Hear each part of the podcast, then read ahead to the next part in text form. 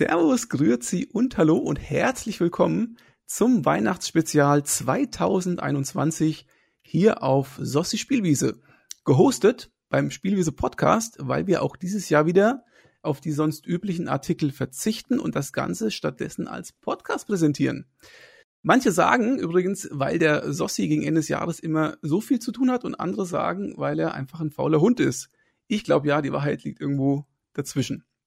Jedenfalls, ein Podcast ohne mit Podcaster ist ein wenig blöd, besonders bei unserem wunderschönen Weihnachtsspezial. Und so stelle ich mal meine Teamspeak-Kollegen in Reihenfolge vor. Und zwar den Flo. Hallo, grüß Gott. Servus, auch bekannt als Flo übrigens. Dann noch den Kai. Hallo zusammen. Hi, auch bekannt als Kavi. Dann den Patrick. Hallo Leute. Und das ist der Major Teacher. Und dann haben wir noch den Benny. Hi, gut wie? Und das ist der Vampiro und ich bin der Alex, der Sossi. Und damit haben wir eigentlich den kompletten Podcast, Podcast-Staff durch, wenn man so möchte. Wir sind vollzählig. Und das brauchen wir auch, denn wir haben viel zu bereden. Ähm, wer das Weihnachtsspezial äh, noch nicht kennt, das ist ähm, eigentlich fast unmöglich, ehrlich gesagt, denn ähm, nach all den Jahren sollte es eigentlich so ziemlich jeder kennen. Aber es soll es ja geben, deswegen ganz kurz, was ist es? Im Endeffekt ist das Weihnachtsspezial eine Jahresendliste mit unseren Top 5, ähm, 21 plus eine Enttäuschung. Jetzt könnte man natürlich sagen, das ist ja nichts Besonderes, machen ja ganz viele Podcasts, Webseiten und so weiter. Aber natürlich, wir haben einen Clou. Und der Clou ist, dass wir uns nicht zwingend auf ähm, das Release-Jahr 2021 fokussieren. Also es geht nicht darum, welche Spiele kamen 21 raus, sondern es geht darum, mit wie viel oder mit welchen Spielen hatten wir 21 besonders viel Spaß oder mit welchen Spielen haben wir besonders viel Zeit verbracht. Äh, wir werden das hier so machen, dass wir beginnen mit unserer Enttäuschung 21. Also wir starten und stapeln ganz tief und dann geht es hoch auf Platz 1 also beginnen mit 5, 4, 3, 2, 1. Und der Podcast hier ist wie im letzten Jahr auch wieder zweigeteilt. Also Teil 1, das ist gerade das, was ihr gerade hört, ähm, wird am 23.12. starten. Also ihr könnt euch vorstellen, dass wir heute nicht den 23.12. haben, das muss ja noch geschnitten werden und so weiter. Und dann geht es mit den Treppchenplätzen weiter in Teil 2 und das wird dann am Heiligabend am 24.12. starten. So, das ist so ein bisschen der, die Einleitung zu dem, was wir heute und demnächst machen werden. Ansonsten würde ich sagen, wir können auch gleich mal forsch beginnen und ich würde gerne beginnen mit dem Florian. Ja, ich schon wieder. Sehr gut, sehr gut, sehr gut. Was äh, für eine Enttäuschung hast du denn 21? Ja, Enttäuschungen zwar viele, aber ich beschränke, ich beschränke mich auf die Spiele, auf die Spiele äh, Enttäuschung 2021 und da ist bei mir tatsächlich ein Early Access Titel. Es ist äh, Baldur's Gate 3. Ähm, ja, was kann man dazu sagen? Hm, hat mich erst eigentlich schon abgeholt. Der Beginn war schön.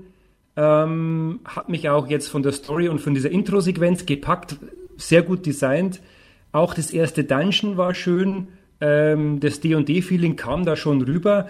Aber danach hat's mich irgendwie verloren. Ähm, es kamen ein paar Bugs dazu, die jetzt teilweise lustig, teilweise ein bisschen gröber waren, auch der Early Access Version geschuldet. Dann kam aber noch dazu, dass auch die Safe Games dann irgendwann nicht mehr kompatibel waren. Dann kamen ständig Updates raus, dann kam ein größeres Update. Safe Games waren weg und nicht nur das, sondern auch die, die Tatsache, dass mich das Spiel dann wirklich verloren hat. Also die, der Plot konnte mich dann nicht mehr, nicht mehr mitreißen. Ähm, keine Ahnung, lag es an dem, äh, lag es an jetzt dem, dem äh, nicht fertiggestellten Spiel natürlich. Es ist nur der erste Akt spielbar. Aber irgendwie hat mich das dann komplett kalt gelassen und auch nicht mehr mitgerissen. Ähm, deswegen kann es jetzt sein, dass da ein bisschen ein Sternchen dran ist an der Enttäuschung. Könnte tatsächlich sein, dass das vielleicht im nächsten Jahr auf der anderen Seite der Liste auftaucht. Aber in diesem Jahr muss ich sagen, war es wirklich eine Enttäuschung, die vielleicht ein bisschen auch an mir liegt, aber nein, hat mich nicht abgeholt und ich hoffe, es wird noch mal besser. Also das klingt ganz schön bitter, weil ich glaube auch, dass der Early Access von Baldur's Gate 3 relativ teuer ist, ne? Oder war? Das stimmt, ja. Also ich glaube, das war sogar fast Vollpreis. Bin mir jetzt aber nicht mehr sicher, ja. 60 Euro. Hm. Ja. Müsste ich jetzt auch noch mal meinen, meinen Rechnungsordner nachschauen. Aber ja, es war auf jeden Fall, also nicht, kein Budget, also nicht irgendwie 10, 20 Euro, sondern war tatsächlich ein Vollpreistitel und war ein bisschen schade, aber ich habe es mir auch fest vorgenommen, dass ich dann nächstes Jahr nochmal einen Anlauf starte. Ähm, könnte jetzt, wie gesagt, also es waren da einige Bugs drin, die nicht lustig waren. Es, es war eben irgendwie, hat mich Vielleicht lag es auch mir, dass, dass mich das komplett irgendwo nicht mehr, nicht mehr aufgefangen hat, das Spiel. Ich war dann irgendwie komplett verloren, story-wise und, äh, und auch im Plot und in den Quests. Ähm, deswegen, ja, schade, aber ich gebe dem Ding noch eine Chance, aber heute ist es die Enttäuschung. Ich habe gerade heute bei Wolfhard äh, FPS gehört, dass äh, der dritte Teil sogar Referenzen auf Teil 1 und 2 haben soll dann irgendwann und, äh, und ähm, Story-Sachen irgendwie aufgreifen soll. Aber das klingt echt danach, als wäre das beste D&D-Spiel dieses Jahr dann wahrscheinlich Solasta Crown of the Magister gewesen. Das war nämlich super. Möglich, ja. Habe ich nicht, nicht wirklich gespielt, aber ähm, habe ich auch so gelesen. Aber wie gesagt, schauen wir mal. Vielleicht gibt es nächstes Jahr dann nochmal ein Wiedersehen damit. Aber das war meine Enttäuschung. Ganz kurz da nochmal eingrätschen, ne? weil ihr sagt das oder salopp oder auch du, Flo. Ähm, müsste man da nicht viel mehr selber dann nochmal ein bisschen Enrage ist übertrieben, ne? Aber ein Spiel in dem Zustand abzuliefern, auch wenn es Early Access ist. Ne? Early Access ist keine Alpha und das, was du sagst, klingt eher nach einer Alpha-State. Ja, ich, ich würde tatsächlich sagen, so wie es rauskam, war es echt, also kein Early Access. Also ich hätte mir, ich hätte mir gewünscht, dass der erste Akt komplett spielbar ist. Und klar, also man ist vielleicht schon ein bisschen verwöhnt von anderen Early Access Stages, aber dass vielleicht doch nicht so die Game-Breaking-Bugs sind und dass auch, sage ich mal, also mir war auch nicht klar, dass die Safe Games wirklich komplett dann überschrieben werden, beziehungsweise nicht mehr kompatibel sind. Ne? Ähm, ja, also in dem, in dem Fall hätte ich wirklich gesagt, nee, wäre eine kleine Kaufwarnung sogar am Anfang gewesen, ja. Finde ich persönlich ganz schön heftig. Also ich hatte jetzt Baldur's Gate einige Reviews der Early Access Version, glaube ich, gelesen gehabt. Die waren jetzt nicht so schlecht. Also ne, einige haben natürlich so ein bisschen über die Optik sich aufgeregt und dass es relativ ähnlich ist wie äh, Original Sin 1 oder 2, aber das ist jetzt schon vernichtend. Ich weiß nicht, ob das dem Spiel wirklich gerecht wird. Das ist jedenfalls eine, eine krasse Enttäuschung, muss ich ehrlich sagen. Als ich das gelesen habe, dachte ich mir, oh, das ist. Ja, hart. aber wie gesagt, also das ist tatsächlich extrem eine subjektive Meinung und ähm, äh, ich habe aber tatsächlich auch gelesen, dass vor allem in der, als es rauskam, wurde, war die Kritik noch ein bisschen stärker. Ne? Das kann jetzt sein, wenn du jetzt heute das nochmal neu anfängst, dass es vielleicht schon sehr viel besser ist. Und ähm, ich denke aber, ich würde trotzdem nochmal warten. Vor allem hat sich die ganze Entwicklung jetzt auch, glaube ich, nochmal verzögert. Das war so ein bisschen mein letzter Stand. Aber es kann gut sein, dass ich dem Spiel einfach nicht genug Zeit gegeben habe. Aber ja, also für mich persönlich war es leider eben die Enttäuschung. Das sage ich jetzt aber das letzte Mal. Ich sage das letzte Mal Enttäuschung für heute. Du bist doch vielleicht aus den Infinity-Spielen, obwohl es jetzt keine Infinity Engine ist, aber ne, aus diesen Spielen vielleicht ein bisschen rausgewachsen, man weiß es nicht. Ja, das kann tatsächlich gut sein, weil die habe ich ja auch lieb zwar damals, aber inzwischen, wer weiß. Naja. Na gut, dann würde ich gerne weitergeben und zwar zum Kai. Tja, ich kann da nicht ganz mithalten. Also bei mir war es ähm, tatsächlich eine Enttäuschung, ein bisschen mit Ansage. Ich habe das Spiel ähm, No Man's Sky dieses Jahr, also vor ein paar Wochen tatsächlich auch erstmal wieder nochmal ausprobiert, weil ein Kollege sehr darauf drängte und sagte irgendwie, komm, lass uns doch mal hier Multiplayer und wir suchen sowieso ein neues Multiplayer-Spiel und sowas liegt uns ja. Habe ich dem Ganzen nochmal eine Chance gegeben. Das habe ich vor, weiß nicht, roundabout zwei, zwei Jahren schon mal gemacht. Und ähm, mein grundlegender Eindruck hat sich trotz der ganzen Patches nicht verändert. Und ich wollte euch mal ganz kurz meine, meine subjektive Wahrnehmung sagen. Ähm, no Man's Sky ist, wer es nicht weiß, ein prozedural generiertes Universum, was ein bisschen Persistenz hat im Multiplayer, was ähm, so Sandbox-artig eine, eine eigene Story und eine eigene Entwicklung anleiten soll. Für mich stellt sich das aber immer so dar, und das hat sich jetzt auch wieder gezeigt, das ist Aneinanderreihung von relativ plumpen Gameplay-Mechaniken ohne Seele. Im Prinzip sind das nur ganz viele kleinere Spielmechaniken, Minispielmechaniken in ganz vielen verschiedenen Varianten, die auch wenig miteinander zu tun haben und die fast alle keinen Spaß machen. Und ich weiß nicht, habt ihr No Man's Sky mal probiert oder ausprobiert? Ähm, ja, ich habe kürzlich mal auf der Series X ähm, die Game Pass-Version ausprobiert und ich komme in das Spiel nicht rein. Ich habe es auf dem PC gespielt, komm, ich komme einfach nicht rein. Und auch damals auf der PlayStation 4 ist nichts für mich. Ich weiß nicht warum. Ich komme mit der Steuerung nicht gut zurecht. Ich, ich finde es, es passt überhaupt nicht zu meinem Spielstil irgendwie. Das Spiel, hat, das Spiel kann vielleicht durchaus gut sein, aber äh, es gibt auch so Spiele, wo man sagt, da passt die Chemie nicht, da komme ich nicht so richtig rein ins Spiel. Und das ist bei No Man's Sky bei mir tatsächlich der Fall. Ich habe es wirklich mehrmals probiert. Also, mein Problem, so, ja. also ja. mein Problem ist tatsächlich, also ich habe das für mich analysiert, habe gesagt, irgendwie, das ist mit zu viel Mechanik, zu wenig echtes Gameplay-Design oder Spieldesign, weil da einfach nur Mechaniken, die cool klingen, aneinandergereiht werden. So würde ich es mal ein bisschen beschreiben. Ob es jetzt diese Exploration ist, das Abbauen von Ressourcen, das Bauen von Sachen, es ist alles auf einer Komplexitätsskala, die einfach so, so nicht naheliegend ist und die Systeme greifen auch nicht sauber ineinander über. Ne? Ob das Trans der Transfer der Ressourcen ist, das Bauen, ähm, abgesehen von den ganzen technischen Schwierigkeiten, die das Ding zumindest auf der Series X irgendwie hat, ne? mit Grafikfehlern, äh, Probleme mit Crossplay zumindest, das kommt alles noch dazu. Das wäre aber ne? könnte man noch irgendwie verzeihbar nennen, wenn, wenn der Rest funktionieren würde. Aber das Spiel macht halt überhaupt keinen Spaß. Also, jetzt werden mich bestimmt irgendwie ganz viele Leute draußen häuten, weil das, ähm, weil das denen total Spaß macht. Aber ich bräuchte echt mal eine Alternative. Und abgesehen von Elite Dangerous oder Eve Online oder so, fällt mir da gar nicht so viel in der Richtung ein. Also ich habe die genau, genau was du beschreibst, sind meine Befürchtungen, weshalb das Spiel seit einigen Jahren äh, ungeöffnet, nachdem ich es mal günstig in Großbritannien äh, geschossen habe, auf seinen Einsatz wartet, dass da einfach zu viele Mechaniken nur drin sind, die aber so fürs Gesamtspielgefühl nicht so ideal sind. Und das ist auch ein bisschen grindig und so, glaube ich, mit diesem ganzen Crafting, ist nicht so ganz so meins. Ähm, deswegen habe ich jetzt zum Beispiel auch Elite Dangerous dieses Jahr mehr gespielt ähm, und habe ja auch nur begrenzt Zeit für alles. Und äh, was noch ganz gut sein könnte oder was du ausprobieren könntest, ist Empyreon.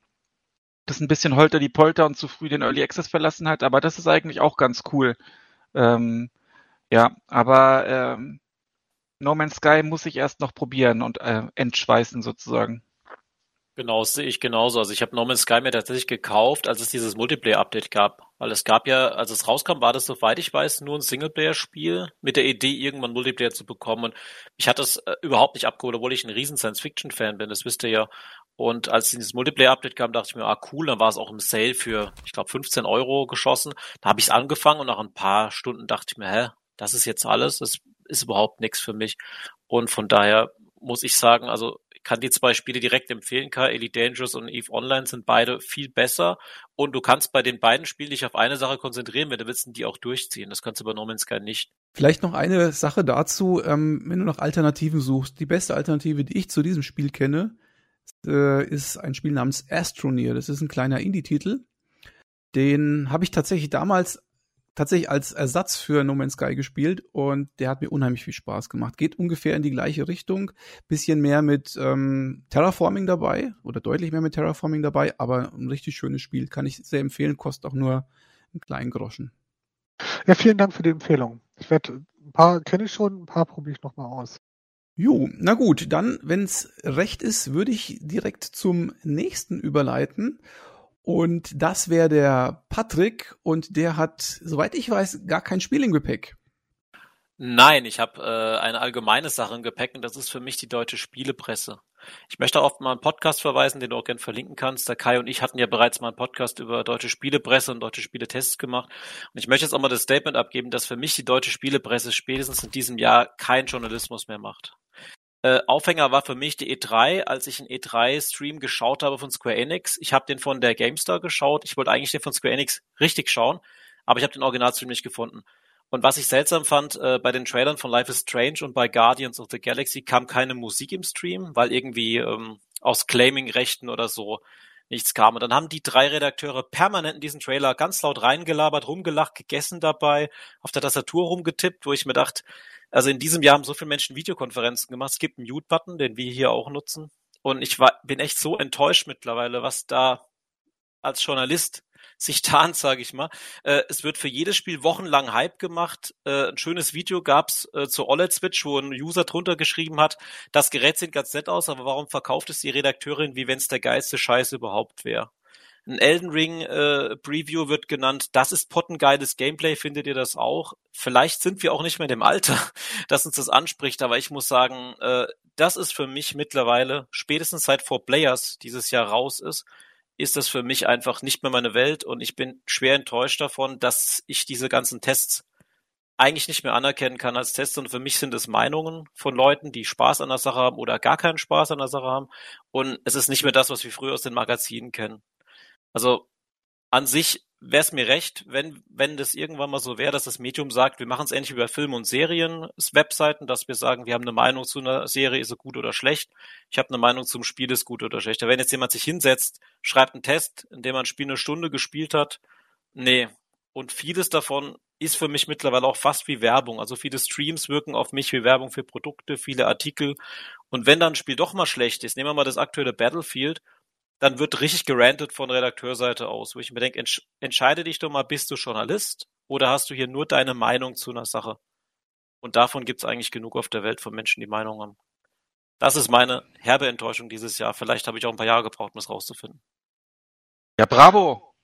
Ich wollte aber gerade sagen, ne, also vielleicht hast du wirklich ein paar Jahre gebraucht. Eigentlich bis auf den Anstrich des ähm, des Objektiven hat sich die Spielepresse in den letzten 20 Jahren relativ wenig geändert. Die war noch nie hochprofessionell. Ne? Also vielleicht war sie mal ein bisschen professioneller, aber es steckt da auch tatsächlich noch ein bisschen mehr Geld hinter. Ähm, was du reinschmeißt, kriegst du raus. Ne? Wenn du kein Geld hinterlegst, dann kriegst du genau das, was du bezahlst. Ich glaube, so pragmatisch kann man das sehen. Ein paar Varianten würde ich ja nochmal angehen. Ne? Gamers Global habt ja auch jetzt auf subjektive Wertung umgestellt. Ich glaube, das tut den ganzen Spielejournalismus auch nicht gut, diese Subjektive. Das sorgt auch für, für eklatante, komische äh, Tests irgendwie wie ähm, Metroid Red oder sowas vom äh, Jörg Langer. Mhm. Schwierig. Aber ich glaube tatsächlich ist das ein Geldproblem. Wenn du da den Leuten nur 500 Euro Kräfte irgendwie hinsetzt, dann kriegst du genau das. Aber man muss auch sagen, früher, jetzt in der guten alten Zeit, also in den 80ern, also noch vor meiner Zeit sogar Spielepressentechnisch, was man da für Stories mittlerweile auch hört äh, mit diesen ganzen Tests, wo dann eine halbe Stunde irgendwie Screenshots gemacht wurden. Dann hat man einen halbseitigen Test mit Wertung rausgehauen. Das war natürlich auch bisschen schwach. Ähm, aber diese äh, ganze Kritik finde ich grundsätzlich auch gerechtfertigt. Es gab ja mal den kritischen Herbst äh, von Four Players. Das hat bestimmt denen auch nicht gut getan insgesamt. Ähm, war aber gut, dass sie es gemacht haben. Dann wurden sie geschlossen, sind jetzt doch weiter offen mit, einem, mit einer One-Man-Show und danach wahrscheinlich Praktikanten.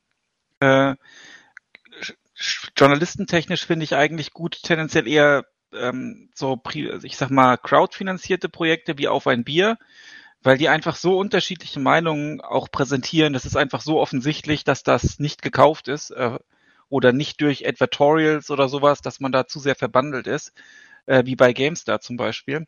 Und äh, letztens war, war so eine Talkrunde bei Rocket Beans TV. Da war auch die Chefredakteurin, unter dem Jörg Leubel dabei und die Chefredakteurin von der GamePro. Die heißt Ray, Ray Grimm oder so, glaube ich. Ähm, und äh, die hat dann erzählt, ja, SEO ist gar nicht schlimm, SEO ist super. Also diese, dieses, dass man die Artikel äh, anhand der Google-Algorithmen anpasst und die entsprechend schreibt. Dann hat sie gemeint, das ist ganz toll, weil SEO super, ähm, weil ähm, SEO ist letztlich nichts anderes als eine als eine Tastatur und nur das mit nur das Tool, um den Artikel zum Leser zu bringen. Und der Jörg Löbel saß nur da und hat den Kopf geschüttelt. Also das fand ich jetzt auch sehr bezeichnend. Deswegen, ähm, ja, was ich aber gut finde, ist die subjektive Bewertung, weil was hätte denn rauskommen sollen bei Metroid zum Beispiel, beim Jörg Langer, der hat ihm eine 6.0 gegeben.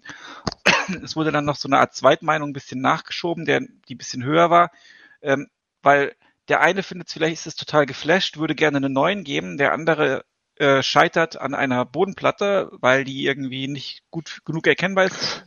Und der, der, der, für den ist es ja ein schreckliches Spielerlebnis. Und dann hat der eine ein 9.0 Spielerlebnis, der andere hat ein 6.0 Erlebnis. Was macht man daraus? Eine 7,5? Dann ist auch keinem gedient. Ja, oder, oder Warcraft. Der, die charmante Comic-Grafik, da würde ich subjektiv gleich mal eine Null geben und das Spiel erst gar nicht anrühren, aber es kriegt Top-Noten, selbst bei der GameStar, als es diese, diese, diese, Florian Stangel hatte das eingeführt, diese Kategorien Grafik, Bedienung, was weiß ich, Einzelnoten und dann summiert, da hat, haben die Blizzard-Spiele, obwohl das grottenschlechte Grafik war, mit der Begründung charmanter Comic-Look immer noch Höchstnoten abgesahnt.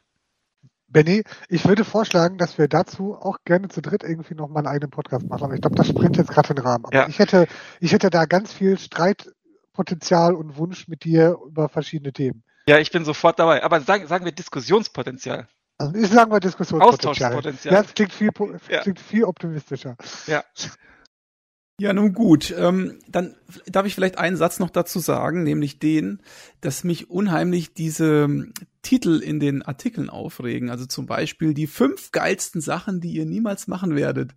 Das ist ja so eine GameStar-Unart. Ähm, also da kriege ich echt Plack. Das ist richtig schlimm, finde ich. Also wenn, wenn ein ähm, Artikel so angeteasert wird, dass es einfach tatsächlich nur auf Stimmenfang aus ist. Also das kotzt mich an. So, das ist mein Thema. Und jetzt würde ich gerne weitergehen zu unserem nächsten Kandidaten und das ist der, der eh schon die ganze Zeit gesprochen hat. Das war ein fließender Übergang, alles abgestimmt. Gell?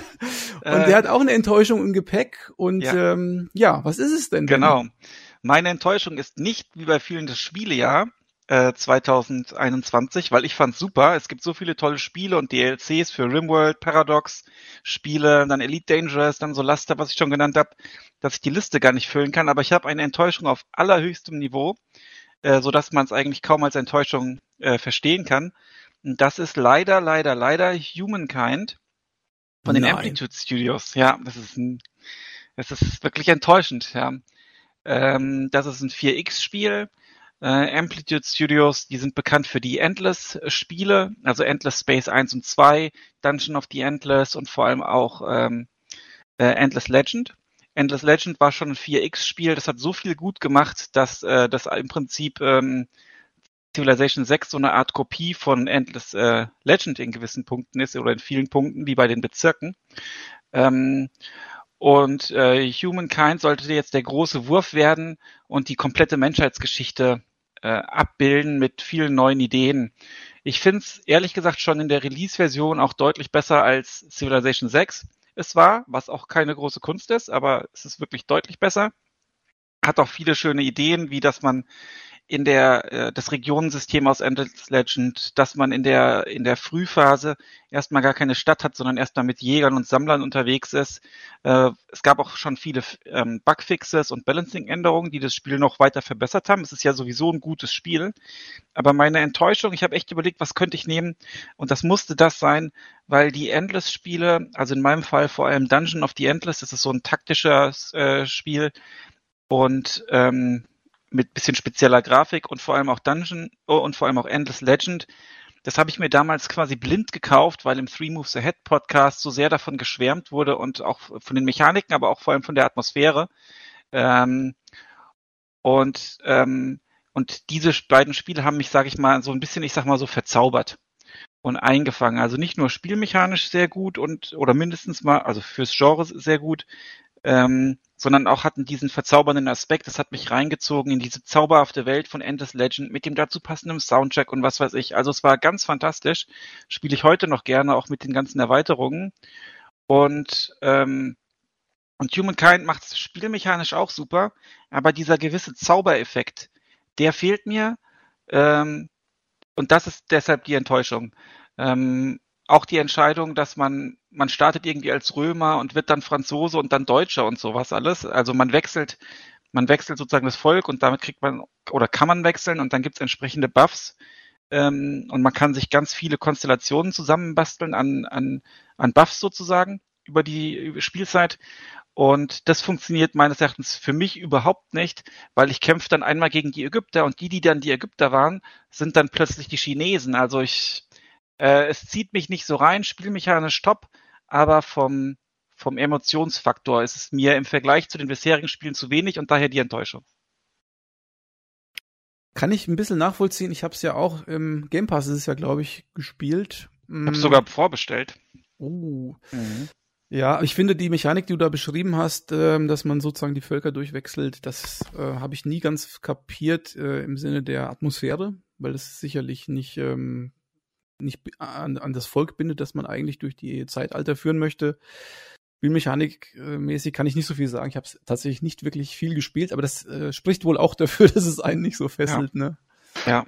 Diesen Wechsel kenne ich so von, von äh, Echtzeitstrategien. Ne? Empire Earth macht das, glaube ich, oder Age of Empire hat das, glaube ich, auch mal gemacht. Dieser Wechsel zwischen den verschiedenen Missionen und dann nochmal einen anderen Blickwinkel, irgendwie, wo die Story dann im anderen Reich quasi weitergeht. Also das, aber für, für so ein Sith-like Game finde ich das auch ein bisschen schwierig. Mhm. Ja, weil es halt keine Missionen gibt. Ne? Ich meine, du spielst es ja durchgehend eigentlich. Das ja, ja, ja. schon ein bisschen. Genau. Also bei Missionen hätten sie es machen können, ne? wenn sie die Mechaniken eingeführt hätten und dann sagen können, ja, und jetzt wechseln wir zu den Ägyptern und bla bla in einer anderen Zeitebene. Das wäre, glaube ich, ganz cool gewesen. Ja. Das hätte ich nachvollziehen können. Genau, aber so ist ich spielmechanisch eine gute Idee, dass man halt, wenn man beim gleichen Volk bleibt, kann man seine Bonusse sozusagen stacken oder man wechselt halt, weil man sagt, okay, in der nächsten Phase, ich will jetzt den nächsten, den Nachbarn bekämpfen, also wähle ich jetzt ein kriegerischeres Volk oder so. Und dieses, ähm, dieses Ära-System, dass man dann sich Ära-Punkte erspielen muss auf verschiedenen Art und Weisen, das ist schon alles ganz cool. Das Kampfsystem ist wieder super, weil es dann taktisch auf der Karte selbst stattfindet, auf Hex, in Hexfeldkämpfen. Das ist echt alles super. Es ist mir, es ist so dieser Zaubermoment, der mir fehlt. Ich glaube auch tatsächlich, dass es, ähm, also ich habe mittlerweile so viele Civ-like-Spiele ausprobiert, dass ich glaube, dass da nichts mehr kommt. Also vielleicht ist das äh, Genre oder das Subgenre einfach auch ausgelutscht. Vielleicht geht das auch nicht mehr. Keine Ahnung. Also ja. nach Civ 5 irgendwie kam auch nichts mehr, was mich irgendwie angefixt hätte. Ja, das werden wir vielleicht sogar noch im Rahmen dieses, dieser Spezialpodcasts klären können. Wir haben ja ähm, Kai Oldworld, ich glaube, Benny, du hast Oldworld auch gespielt. Ähm, ja. Ein bisschen angetestet, wobei äh, ich glaube, sowohl Kai als auch ich waren von Oldworld, zumindest in dem damaligen Zustand, nicht so super begeistert. Ja, aber da habe ich mir auch leider nicht genug Zeit genommen, um mir das näher anzuschauen, weil das wäre ja sozusagen der direkte Konkurrent genau. aktuell. Ne? Und das war aber der Early Access, den du, den du zumindest gespielt ja, hast. Ja, ich auch. Oder auch, ja. Ja, ja, ja, ja genau, genau, das ist ein komplett anderes Spiel geworden. Mhm. Na gut, das ist natürlich eine, auch eine herbe Enttäuschung, fast auf Baldur's G3 Niveau, würde ja. ich mal sagen. Wir hauen's hier raus. aber gut, aber dafür ist es ja, na gut, du hast jetzt dafür bezahlt, aber eigentlich Game Pass Spiele sind ja nicht ja. ganz so bitter. ja, und soll auch noch in dem Epic äh, umsonst Abgreif Store Stimmt. auch noch reinkommen. Gibt's Gerüchte? Eventuell, ja. ja. Gibt's aber Gerüchte. jetzt bin ich mal gespannt, ob du hier die Enttäuschung noch toppen kannst. Genau, jetzt bin ich dran. Also ich hatte eigentlich mir überlegt, ich wollte auch Spiele nehmen, logischerweise. Und ich hatte da hm, überlegt, ich hatte einmal Battle Axe, das ist so ein Top-Down-Action-Adventure, so im Stil von Gauntlet oder Chaos Engine, falls das jemand kennt. Aber da habe ich mir dann gedacht, ach Gott, das ähm, ist so unbedeutend, das Spiel, wie kann das überhaupt eine Enttäuschung sein? Dann wollte ich ähm, Darkest Dungeon 2 nehmen, weil das Spiel mich einfach nicht so richtig huckt. Aber ich habe auch dem Spiel nicht genug Zeit gegeben und das fände ich dann ein bisschen ungerechtfertigt und unfair dem Spiel gegenüber. Deswegen ist jetzt meine Enttäuschung eine sehr offensichtliche und wir hatten sie auch letztes Jahr schon, das hat glaube ich der Ralf aufs Tablett gebracht, so, äh, und zwar geht's mir um die Verfügbarkeit der neuen Spielkonsolen, der sogenannten Next Gen, obwohl sie eigentlich schon alte Gen sind, weil sie ja seit über einem Jahr auf dem Markt sind, aber in Wirklichkeit nicht wirklich zu kaufen sind. Das betrifft ja insbesondere die PS5, aber auch die äh, Series X. Also beide Konsolen sind ja eigentlich, wenn man sie haben möchte, nicht verfügbar. Die Series S nehme ich da mal raus, die liegt ja sozusagen auf Halde in jedem Elektronikmarkt, die will ja sozusagen keiner haben, aber die anderen beiden Konsolen, das ist schon echt eine, eine Tragik und gerade die Kollegen hier im, im äh, Podcast, die wissen ja auch, ich poste öfter mal im Discord die ähm, Möglichkeiten, eine PS5 zu ergattern. Das ist und immer das erfrischend. Ist immer, du freust dich immer, Benny, ja. ich weiß das. Und ähm, es ist ja tatsächlich so, also ich sag mal maximal drei Minuten, dann ist die Konsole weg. Und das ist einfach über ein Jahr nach ähm, ja, Release echt ein Hammer, also echt ein Witz. Ich kann es nicht, ich meine, ich kann es natürlich schon erklären mit Pandemie und ähm, Lieferengpässen und so weiter, aber das ist schon also echt ein Hammer. Und ich befürchte, die PS5 wird es wahrscheinlich erst dann in großen Mengen geben, wenn es schon die neue große Revision gibt als Mini-Variante oder irgend sowas. Ähm, und dann will die äh, normale PS5 auch keiner mehr haben. Also das, ja, das ist so meine Enttäuschung. Ja, mein, letztes Jahr gerne reinkrätschen, Alex. Ja, ja gerne. Weil nicht nur, dass das die Enttäuschung ist, sondern sowohl Sony als auch Microsoft tun ja so, als hätte jeder Kunde bereits das Gerät da stehen und findet es geil. Also böse, böse Zungen behaupten ja, dass die PS5 dann flächendeckend verfügbar ist, sobald es genug Spiele dafür gibt. Und, und Microsoft, finde ich, tut nicht so, als ob sie, sag ich mal, überall gibt, sondern die legen sehr viel Wert darauf, ähm, die äh, Xbox als, ich sag mal, Plattform überall ähm, äh, zur Verfügung zu stellen, auf dem Handy, auf dem äh, Tablet, auf dem PC, auf, dem, äh, auf der Konsole. Du kannst auf der alten Konsole, kannst du Halo Infinite, äh, also auf der Xbox One Classic sozusagen, äh, kannst du ähm, Halo Infinite problemlos streamen. Oder ich habe jetzt mit dem Joker letztens gespielt, der konnte das gerade nicht installieren, Outriders, weil die Internetleitung zu langsam war, dass es schnell installiert würde. Dann hat der einfach sich an den PC gesetzt und hat über xCloud äh, Outriders gestartet und es lief völlig problemlos. Ja, wie gesagt, die, die Series X kriegst du, glaube ich, mittlerweile besser. Also ich glaube, das Problem entschärft sich gerade. Mittlerweile kommen auch die ganzen Feeds raus, irgendwie hier bei dem Saturn, bei dem Mediamarkt, bla bla bla, da liegen sie. Die Playstation, die ist immer noch äh, komplett out of order. Aber ich würde immer noch provokant fragen wollen, wie viele exklusive Spiele gibt's denn dafür? Genau, also das, das sehe ich ganz genauso wie du, Kai. Äh, also auch für die Xbox ist ja egal. Also beide, beide Next-Gen-Konsolen nicht nur dadurch enttäuschen, dass es sie nicht wirklich gibt, sondern auch, es gibt ja wirklich auch keine Spiele, der Hauptgrund, warum er jetzt eine will, ist, wie der Flo mal schon gesagt hat, dieses Fear of Missing Out, ja, dass man sagt, ich will eine haben, dass ich eine habe, weil keiner hat sie. Aber was genau habe ich denn jetzt an Spielen? Also, ja, gut, naja, also das ja, sehe ich jetzt schon ein bisschen das, anders. Das sehe ich, ich würde das auch differenzierter betrachten. Ja, ne? Bei der Series X würde ich sagen, irgendwie, okay, du kriegst die wesentlich performantere Hardware, das hilft dir bei vielen Spielen, auch wenn sie nicht die ja. Series X äh, generell irgendwie optimieren, ne, sondern auch bei anderen Spielen, die einfach mit der SSD oder mit Cyberpunk. Da, Cyberpunk läuft da wenigstens. Ne? Ja. Auf, meiner, auf meiner normalen Xbox One, wo ich es ursprünglich gekauft habe, da konnte, habe ich es nach, nach ein paar Stunden aufgehört, weil es einfach keinen Sinn gemacht hat. Ähm, und jetzt warte ich auf das Netzkind-Update, aber das ist ein anderes Thema. Mhm. Ähm, aber worauf ich hinaus wollte, du, die Series X, und das hat Herr Patrick ja auch gesagt, die wird ja von Microsoft als eine von vielen Plattformen verstanden. Ne? Und genau. das wäre, das wäre ein bisschen der Kritikpunkt, den man bringen könnte, dass die Series X relativ wenig Exklusivität hätte, dass ich immer das Gefühl habe, dass sie nicht ausgereizt wird. Das würde ich so als Kritikpunkt gelten lassen. Die hat sogar nicht. gar keine Exklusivität und wird auch nie eine haben, weil ja, alles aber, wird überall kommen. Aber das da, finde ich aber genau. gerade gut. Ja, ich verstehe, warum du es gut findest. Ich finde es ja ein bisschen blöd, weil die Konsolen immer von dem Faktor gelebt haben, dass sie in ihrer Lebenszyklus irgendwann an ihre Grenzen getrieben werden. Das war bisher bei jedem, bei jeder Konsole war das im Prinzip so. Und das hat zum Ende der Konsole für Sachen gesorgt, irgendwie, dass bestimmte Versionen von der PS4 dann gestorben sind, während du das Spiel gespielt hast. Ne? Uncharted zum Beispiel bei, bei der PlayStation 3. Aber auch für, für ganz krasse Spiele. Und ich glaube, das werden wir auf der Series X nicht sehen. Ja. Weil die nichts in der Hinsicht kriegen wird. Ja, weil wenn dann der nächste Sprung kommt auf der Series X irgendwann mal, dann wirst du einfach, wird deine Series X nicht mehr leistungsstark genug sein und du schmeißt einfach den Stream an, falls du über, falls man Internet dafür hat, natürlich nur. Das ist ja hier in Deutschland eher schwierig. Ähm, aber deswegen diese, dieses, dass, dass man irgendwie eine Konsole kauft und nach sechs Jahren äh, schaffen es die Entwickler, was ist, der Aufwand steigt ja auch immer mehr und der Zeitaufwand auch, ähm, die Hardware auszureizen für, sage ich mal, zwei Leuchtturmspiele und danach kommt der Sprung auf die nächste Konsole, die man dann wieder teuer kauft und äh, die sehen dann teilweise ja sogar schlechter aus als die, sag ich mal, genau maßgeschneiderten Produkte der Vorgängergeneration, die ganz am Ende rauskamen.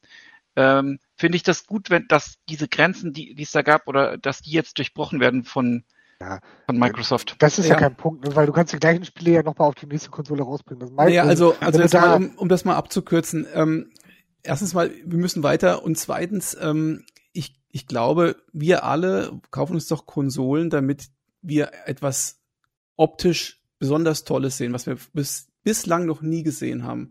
Und das äh, werden wir über Streaming zumindest aktuell ja gar nicht abbilden mhm. können. Und deswegen ist Streaming auch, also für Leute, die Enthusiasten sind und die, die die Series X kaufen, sind Enthusiasten, die wollen keine Streaming-Qualität ja. haben, die wollen 120 Hertz, die wollen das und jenes und Dolby Surround Sound. Dolby Vision und das und so weiter. Das ist keine Alternative für diese ja, Leute. Das stimmt. Ja. Ich Gut. muss eins noch ganz wichtig ja. einschmeißen, weil das so eine mega Enttäuschung ist, äh, die dazu passt. Ähm, und ich denke, dass die Verfügbarkeit einer der Gründe ist.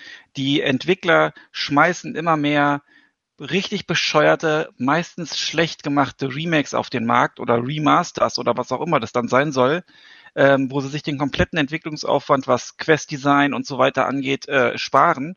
Und es nervt mich richtig hardcore, dass da so viele Ressourcen in sowas wie Mass Effect Legendary Edition, diese, diese Witz-GTA Remasters okay. und so reinfließen. also, Benny, du hattest ja deine Chance, deine Enttäuschung ja. zu äußern. Ah, ich bin ja so, so ein frustrierter Mensch. aber, aber tatsächlich ähm, würde ich da differenzieren, weil äh, gerade Mass Effect ist eine gute äh, Remastered-Version, GTA ist eine beschissene und die Definitive Editions von Age of Empires sind ja auch ziemlich gut. Aber das ist jetzt ein Fass, wenn wir das jetzt aufmachen, das glaube ich, das kriegen wir nicht mehr zu. Deswegen, seid mir nicht böse, ich gehe jetzt einfach mal weiter. Und zwar mit Platz 5, unserer, unserer ersten Platzierung sozusagen. Und wir beginnen wieder mit Flo. Oh, sehr gut. Ja, äh, da haben wir ja schon mal heiße Themen gehabt. Ähm, ich habe auch ein heißes Thema und zwar mein Platz 5 ist Dark Souls. Und zwar Dark Souls auf der Switch tatsächlich. Ähm, kurze Vorgeschichte. Dark Souls hatte für mich ja immer schon so ein ganz äh, spezielles, äh, ganz spezielles ähm, Standing bei mir. Habe ich oft begonnen, ich glaube auf PC schon, auf Xbox schon, ähm, habe ich oft wieder in die Ecke geknallt. Dann habe ich mir aber langsam ein bisschen an das Genre angepirscht. Und zwar mit sozusagen ein bisschen Dark Souls Very Light, mit Jedi Fallen Order, mit dem Star Wars Spiel. Da, das mir ja äh, so ein bisschen Dark Souls in mein Star Wars reingestreut hat. Und dachte mir, eigentlich gar nicht so schlecht, hab's dann auch auf dem schwierigsten Skillset durchgespielt, hab mir dann Sekiro geholt, wo ich auch sehr viel geflucht habe, aber hab mich auch ein bisschen abgeholt mit diesem ganzen Grappling Hook etc. Und irgendwann in diesem Jahr hat's mich dann dazu gepackt und da gab ich, es gab nicht mal ein Sale ähm, und ich habe den, ähm, den Switch Release mir gekauft, dachte mir, das ist im Standby sicher gut und so war es auch tatsächlich. Also im Standby konnte ich sozusagen meinen Ärger wieder mal so ein bisschen so ein bisschen äh, abkühlen und habe tatsächlich 40 Stunden doch noch jetzt rein investiert in das Ding und bin noch nicht ganz durch, ähm, habe aber sozusagen jetzt für mich so einen zufriedenstellenden Punkt gefunden äh, nach diesem äh, diesem Doppelboss, also die die die äh, die Profis von von Dark Souls, die äh, Dark Souls sehr gut kennen, wissen das, ne? Ähm, ich, ich, kann den Namen jetzt kurz nicht sprechen, aber Patrick wüsste es. Ornstein oh, und Smog. Danke, ich danke dir. und nach diesem Punkt, da habe ich so, so, eine, so, eine bisschen, so, so eine gewisse Zufriedenheit in mir gesehen und werde vielleicht auch wieder noch, noch weiterspielen, aber ähm, das hat mich sehr beschäftigt und ich, ich finde es, deswegen habe ich es auf Platz 5 getan, weil es doch was ist, was ich lange, lange, lange, lange nicht wollte und abgeschoben habe und, und abgeschrieben habe für mich und habe mir doch aber, also hat sich jetzt doch noch bei mir eingehakt, das Ding. Und ja, das ist mein Platz 5 und äh, spät, aber nie. Aber besser als nie, ne? Würde ich, dich sehr, würde ich dich sehr gerne unterstützen. Ähm, ich habe Dark Souls zweimal angefangen, habe zweimal nicht wirklich weit gespielt, habe mich aber auch mit Souls like, also anderen Souls-like irgendwie wie Search und Search 2 und so dran gearbeitet und auch Jedi Fallen, Fallen Order und ich glaube, ich muss einfach dem Remaster nochmal eine Chance geben und mir das echt einfach nochmal auf irgendeiner dummen Plattform kaufen. Weil eigentlich will ich das Spiel wirklich, wirklich mögen und das ist, glaube ich, vom Leveldesign her muss man das als Gamer mal gespielt haben. Ja, also ich, was ich sagen kann noch vielleicht zu dem Switch Remaster, es ist leider nur 30 FPS und ich bin ja eigentlich schon ein bisschen bisschen inzwischen ein bisschen äh, ein bisschen 60 FPS Snob geworden.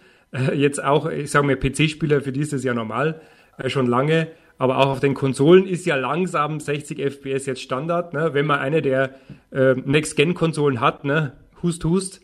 Ähm, aber ich würde sagen, die 30 FPS sind völlig in Ordnung, weil sie sehr, sehr stabil sind. Also da geht, glaube ich, zu keinem Zeitpunkt bricht da auch noch was ein. Also das spielt sich sehr gut. Ich habe es auch nur im Handheld-Modus gespielt.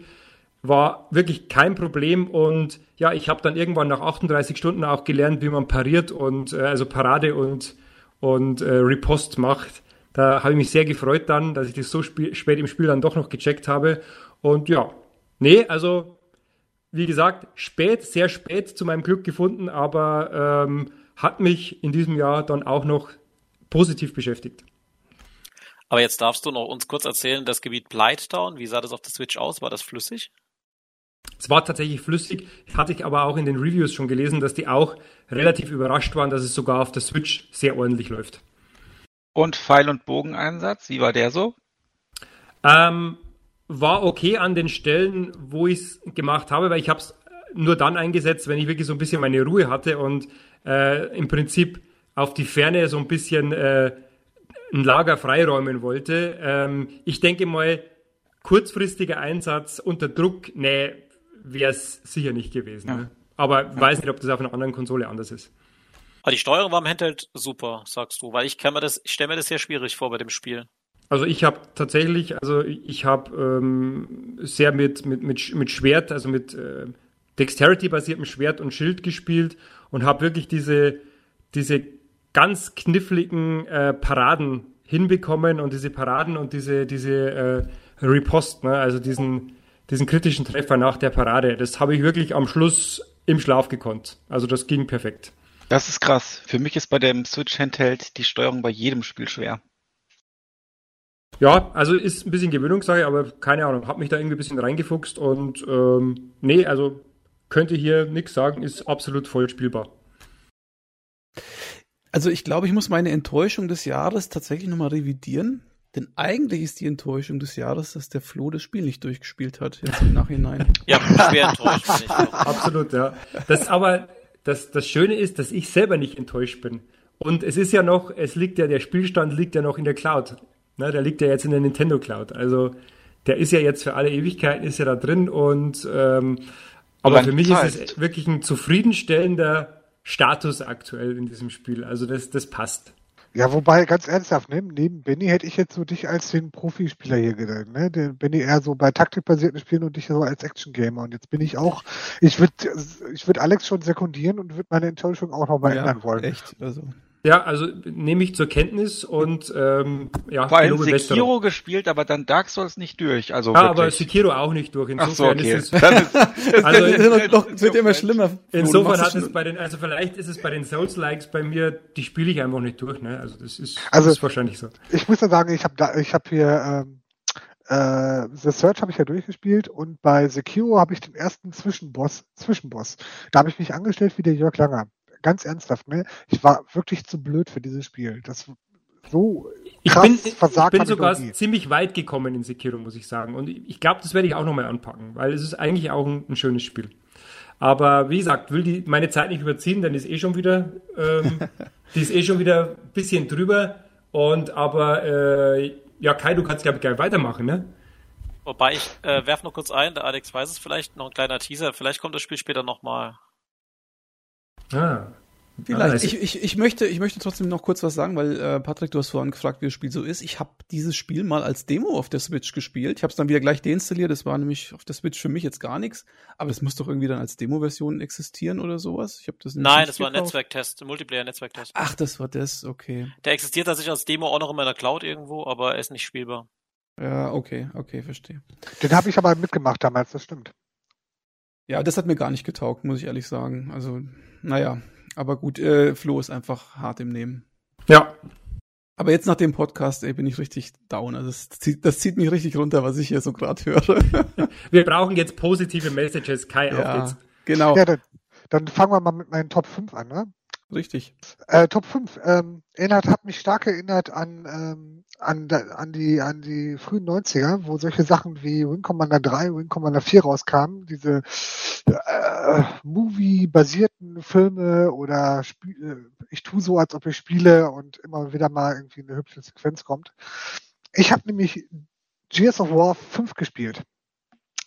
Oh. Äh, Im, im Koop und komplett durch und ähm, war gameplay-technisch streckenweise ziemlich enttäuscht. Ich hatte vorher noch ein anderes Spiel gespielt, was einige hier auch gespielt haben.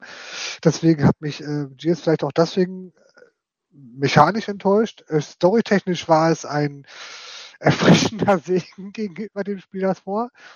Ähm, aber äh, man könnte, so die Kritik könnte man so zusammenfassen, es hat sich ein bisschen gespielt wie ein Film immer wenn ich was tun musste, habe ich es getan.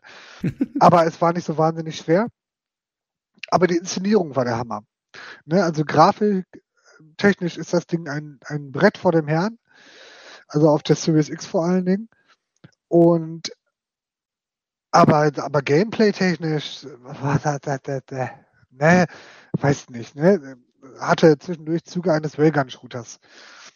Aber ähm, die, wie gesagt, die Story ist cool, äh, diese Brutalität ist äh, schon beeindruckend, die es da irgendwie zutage bringt. Und es ist echt ein äh, feines Spiel, vor allen Dingen, wenn man wie ich im Game Pass dafür nichts bezahlt. Ich glaube, ich hätte mich geärgert, da 50 Euro für auszugeben. Aber die Story und das Ganze drumherum, und wenn man dann merkt, dass da noch vier Teile vorher waren, die alle das, die Story von vorgenommen haben oder so, also das ganze ein großes Universum ist, ist schon beeindruckend. Ja, kann ich verstehen. Also war bei mir, glaube ich, auch in einem der letzten Jahre auf der Liste ziemlich weit oben und Teil 5 ist ja noch wieder noch eine Ecke besser gewesen als 4. Also 4 war so ein bisschen äh, auf Sicherheit gespielt. Äh, ich fand 5 auch ganz super und äh, vielleicht liegt es aber auch daran, dass, was du jetzt beschreibst, als äh, teilweise war ein bisschen auf Schienen. Ne? Das ist für mich tendenziell eher ein bisschen in Ordnung. Also das, das macht mir jetzt nicht so viel aus. Äh, nein, das war auch gar nicht so kritikerhaft gemeint. Also ne, natürlich hat man gemerkt, das Ding setzt mit seinen ganzen Waffen und den ganzen Krempel, die sowieso keine Rolle spielen, ist fast egal, womit du ballerst. Ähm, und vor allen Dingen kannst du auch keine Waffe behalten, du hast überhaupt keinen Progress. Das würde ich dem Spiel noch ankreiden. Ne? Also im Gegensatz zu anderen Spielen entwickelst du deinen Charakter nicht weiter. Und das finde ich, finde ich schwierig, ne? weil das relativ wenig Karotte vor der Nase hat, abgesehen von der Story. Die Story ist tatsächlich gut genug, um das zu ziehen. Das hat schon gepasst. Ähm, ich, ich hätte diese Passagen, diese Reisepassagen nicht unbedingt gebraucht. Ne? Die haben das ganze Spiel einfach ein bisschen so, weiß ich nicht, ne? Die, die, die haben dem Spiel auch nichts gegeben. Äh, aber die, die Story und die ganze Aufmachung und die Grafik war bombastisch. Es war wie ein Popcorn-Kino. Und ja. genau dafür war es gut. Ja. Also ich habe auch mal Gears gespielt. Gears äh, 5 tatsächlich auch. Das äh, ist nach einer Dreiviertelstunde wieder von der Platte ge gefallen, weil es einfach nicht mein Spiel. Ich glaube, das beste Gears of War für mich zumindest ist Gears Tactics. Damit kann ich was anfangen. Das ähm, sieht auch ganz gut aus. Ist so ein XCOM Light, das ist schon okay, aber Gears. Ja, aber das Gears ist doch nur, weil du, das ist doch nur wieder, weil du so ein Taktik-Nerd bist, weißt du, weil du keine Ahnung hast, wie das bei Shootern funktioniert. Ja, aber das, was du jetzt gerade gesagt hast. Ne? Nein, man braucht dafür keine Kompetenz. Jetzt gebe ich ja zu. Nee, aber, nee, was du, was du gerade gesagt hast, das sind ja alles valide Kritikpunkte. Und das sind die Kritikpunkte, die mir das äh, Spiel verleidet haben, sozusagen. Also es hat mir tatsächlich, es sieht ganz gut aus, aber auch nicht spitzenmäßig, weil es ziemlich, ich weiß nicht, also das, was ich gesehen habe, war technisch hochwertig, aber nicht so besonders abwechslungsreich, sagen wir mal so. Und äh, spieltechnisch muss ich zugeben, hat's mich nicht gefangen. Aber also gameplay-technisch würde ich auch tatsächlich sagen, mhm. ist das kein Brett. Ne, gar keine Frage. Äh, Story-technisch fand ich es wirklich gut, aber man muss auch immer gucken, was ich vorher gespielt habe. Das kommt leider erst in der nächsten Runde. Ich habe meine Liste andersrum aufgebaut. Ähm, mal schauen. Ich glaube, äh, bei Gears kommt ja auch noch dazu, zumindest Gears 1 und 2 konnte man ja auf der alten Xbox noch im Local Coop spielen. Ich denke, so ein Spiel ist schon ziemlich cool, wenn man zu zweit auf der Couch ist, zockt. Ich habe zu zweit gezockt, ne? also ah, dann, cool, äh, mit, ja. ähm, äh, mit Discord, also über Discord dann gezockt. Ich denke, es ist noch cooler, wenn man wirklich nebeneinander sitzt. Das muss ich sagen, vermisse ich ein bisschen. Also das über Internet ist zwar auch cool, aber es ist einfach schöner, wenn man zu zweit nebeneinander hockt und spielt und sich auch mal ärgert und so weiter. Und dann weiß ich nicht. Schieß du mal zuerst, ich nehme erstmal ein Bier. Weiß ich nicht, ne? Also zu zweit würde ich tatsächlich hier andere Spiele spielen. Das wäre hier Tour of Us oder hier Get Out oder so. Äh, Get Away Out? Oder wie heißt das Spiel äh, nochmal? A Way Out. A Way, a way Out. out. Genau. A Way Out, genau. Ne? Die beiden würde ich auf der Couch spielen. Äh, Gears of War sicher nicht, weil dann bräuchtest du schon wieder zwei Monitore und bla bla und im Splitscreen wäre das ein bisschen blöd. Na gut, aber sicherlich eines der Vorzeigetitel für die Xbox Series X wahrscheinlich im äh, Total. Ne? Man, man muss auch tatsächlich mal sagen, irgendwie, ne? ich habe ja ein paar Liste, äh, Titel bei mir auf der Liste und es ist ähm, technisch mit der, also technisch mit der sauberste. Äh, das Multi, das Cross-Plattform hat einwandfrei funktioniert. Der Kollege hat auf dem PC gespielt, ich auf der Xbox Series X. Das Spiel war ähm, auf der Series X sah es echt Sahne aus und ich habe quasi null Ladezeiten gehabt. Ne? Das ist alles ziemlich äh, straight, so Plattformboni, ne? die man einfach mal auch mal aufzählen kann, wenn sie genutzt werden und nicht so wie bei anderen Titeln wie No Man's Sky einfach hinten rüberfallen. Hm. Na gut, dann würde ich doch mal gerne ganz smooth zum Patrick überleiten. Der hat auf Platz 5 ein Spiel, äh, von dem ich überhaupt nicht weiß, was das eigentlich sein soll. Erklär mal, Patrick. Das freut mich sehr, dass ihr das nicht kennt. Vielleicht kennt es irgendjemand. Und zwar, ich mach's kurz spannend. Meine Eltern haben letztes Jahr gesagt, Mensch, äh, an Weihnachten Brettspiele spielen ist zwar ganz cool, aber du spielst doch so gern Videospiele. Vielleicht hast du auch was, was uns Spaß macht. Da habe ich lange gegraben und habe tatsächlich äh, die Play Live oder Playlink-Reihe heißt von äh, den PlayStation-Spielen gefunden. Und zwar sind das alles Spiele, die man mit Tablet-Kombination oder Handy-Kombination spielen kann. Und dieses Spiel heißt Wissen ist Macht, ist ein Quizspiel tatsächlich. Man kann es bis zu sechs Spielern spielen. Jeder hat ein Tablet oder ein Handy in der Hand und das Handy oder Tablet ist quasi der Buzzer kann man sich so vorstellen, das ist eine Multiple-Choice-Frage und alle vier Antworten sind auf seinem Tablet und man drückt auf die richtige Antwort. Je schneller man antwortet, desto mehr Punkte bekommt man. Jetzt kommt quasi der Kniff. Es ist äh, eigentlich wie Mario Kart ein Itemspiel. Das heißt zum Beispiel, du kommst ein Item namens Clipper, du kannst dann einem Spieler den Clipper geben und wenn die, wenn die Frage eingeblendet wurde, dann sind alle Antworten verdeckt von Clipper und man muss die erst freiwischen. Oder es gibt Eis. Das heißt, die Antwort ist eingefroren. Ich muss ganz oft drauf tippen, bis sie halt äh, aufbricht und dann möglich zu beantworten ist. Oder es gibt einen Knabberer, damit äh, fehlen plötzlich Buchstaben bei der Antwort und so weiter. Und dann gibt es auch positive Items wie der 50-50-Joker und so weiter. Und äh, du bekommst natürlich, je nachdem, wie viele Items du abgeballert bekommen hast, hast du viel weniger Zeit, die Frage richtig zu beantworten. Und dadurch kann man so ausgleichen, wenn jemand viel stärker ist oder so. Von daher äh, fand ich es ziemlich cool und man kann auch mithalten. Also gerade meine Eltern haben gemerkt, ich bin in Videospielen relativ fit, aber dann ballern die mir alle möglichen Items rein, während sie dann gemütlich Zeit haben, die Frage zu beantworten.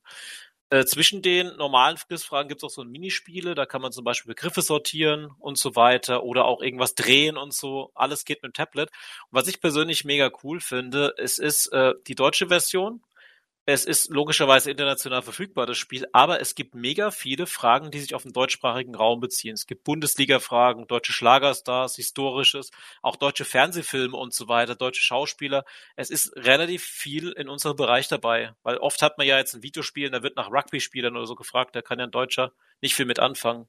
Von daher finde ich echt toll. Also deswegen mein Platz fünf, denn wir spielen jetzt tatsächlich jeden Sonntag drei Matches. Ich glaube, das habe ich öfter gespielt als manch andere Spiele dieses Jahr.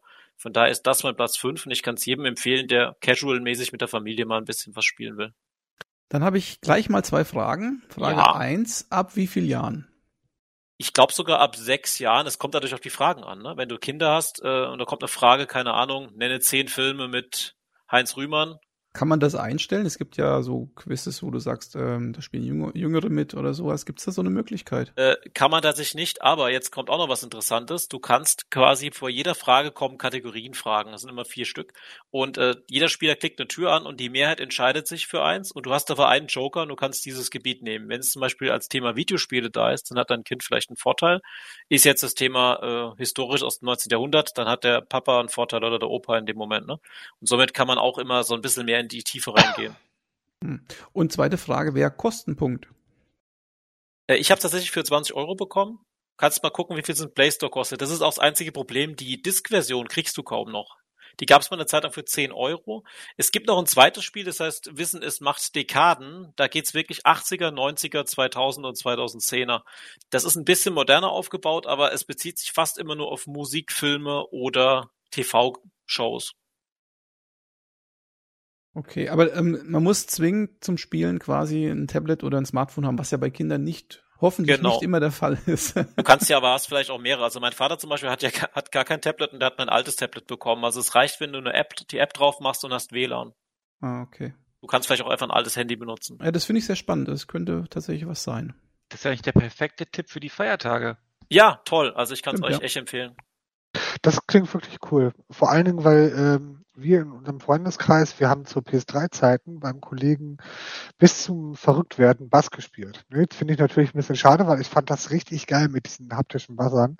Aber das Zeug, die Marke scheint auch bei PlayStation komplett tot zu sein. Ich glaube sogar, das ist von den Bass-Entwicklern das Spiel. Ich finde schade, dass die, dass die Marke genau wie genauso wie SingStar, ne? Ich finde schade, dass solche Marken dann halt mhm. tatsächlich mhm. äh, die PS2-Zeiten oder die PS3-Zeiten nicht gut überdauert haben.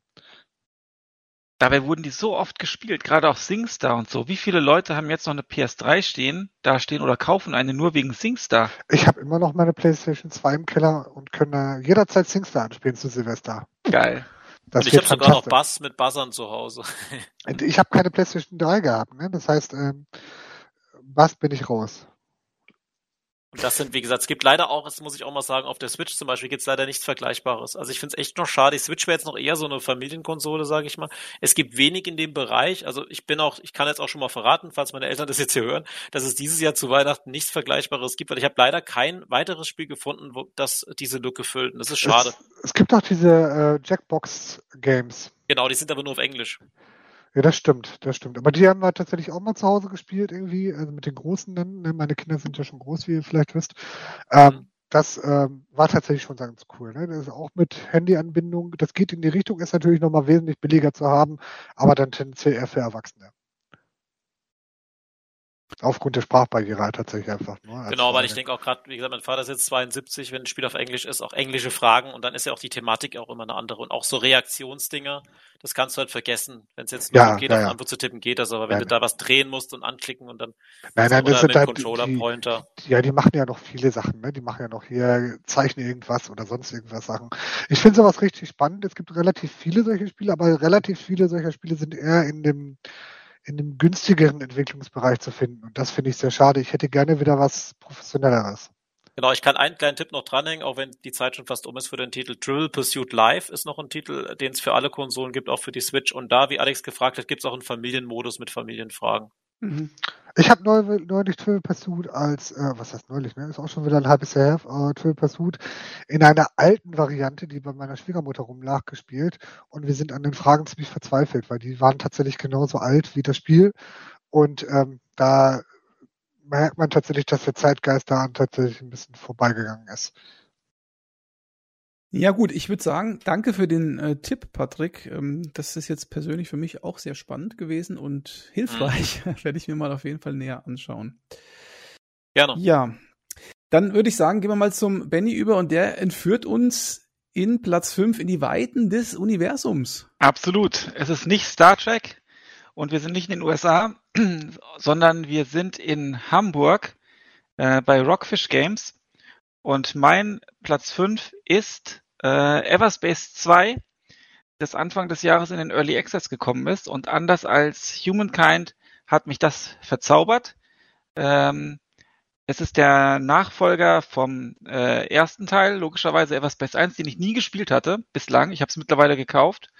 Ähm, und äh, setzt sozusagen die Story auch fort. Es handelt sich da um einen ähm, einen Weltraum-Shooter, sage ich mal, so Third-Person-Shooter in, ähm, in, in allen drei Dimensionen, so kann man es vielleicht sagen. Man steuert das Raumschiff und man spielt einen Klonpiloten, den es auch schon in der ähm, im Everspace 1 war, also es ist quasi der gleiche Held, ist ja auch ein Klon, es lässt sich ja auch notfalls, ähm, lässt, liest er sich ja auch klonen, äh, schließt dann die Ereignisse an, mittlerweile sind Klone illegal, und er wird dann auch verfolgt, ist da in Sachen verwickelt und schließt sich dann auf so einer Geheimbasis mit jemandem zusammen, um dann voranzukommen, Leuten zu helfen und so weiter. Und letztlich fliegt ihr dann mit dem Raumschiff zwischen den Sektoren hin und her, habt heiße Fights, äh, es ist ein bisschen ja auch ein Looter-Shooter, das heißt, ähm, ihr könnt auch ein bisschen für Equipment grinden und die Mission, also die Hauptstory-Mission ist super. Ähm, ich will jetzt auch gar nicht spoilern und ich habe es Anfang des Jahres gespielt, deswegen weiß ich die, alle Details jetzt auch nicht mehr. Man gewinnt dann noch Gefährten dazu, äh, man rüstet sein Raumschiff aus. Es wurde jetzt auch mehrmals ähm, auch gefixt. Ich habe es damals knapp 20 Stunden, glaube ich, gespielt, bis zum damaligen Ende. Ähm, durchgesuchtet, muss man eigentlich schon sagen, weil es mich so gefangen hat. Der Soundtrack ist auch äh, fantastisch, also so ein richtiges Space-Erlebnis. Ich habe gedacht, ich bin jetzt hier so ein Klonpilot im Weltall. Und ähm, das hat mir richtig gut gefallen. bisschen crafty gibt's auch, gibt's auch das, das äh, Interface ist ziemlich gut. Ähm, ähm, Story, wie gesagt, super, Größenverhältnisse passen. Ich werde jetzt auf jeden Fall nochmal ähm, Everspace 1 durchspielen, hoffentlich zeitnah, um dann im neuen Jahr ähm, äh, Everspace 2 zu spielen. Das war für mich halt so ein Überraschungstitel. Ich schreibe ja für Gamers Global so Tracks und so. Und habe gesehen, oh, da ist ein Spiel oh, Everspace 2, oh, Weltraum, sieht ja ganz gut aus auch. Hab so einen Trailer angeschaut. Ähm, deutsches Studio, habe ich gedacht, boah, ich schlage das mal vor, dass ich das reviewe. Also ich wusste im Prinzip gar nichts über Everspace, ähm, außer dass es das halt gibt.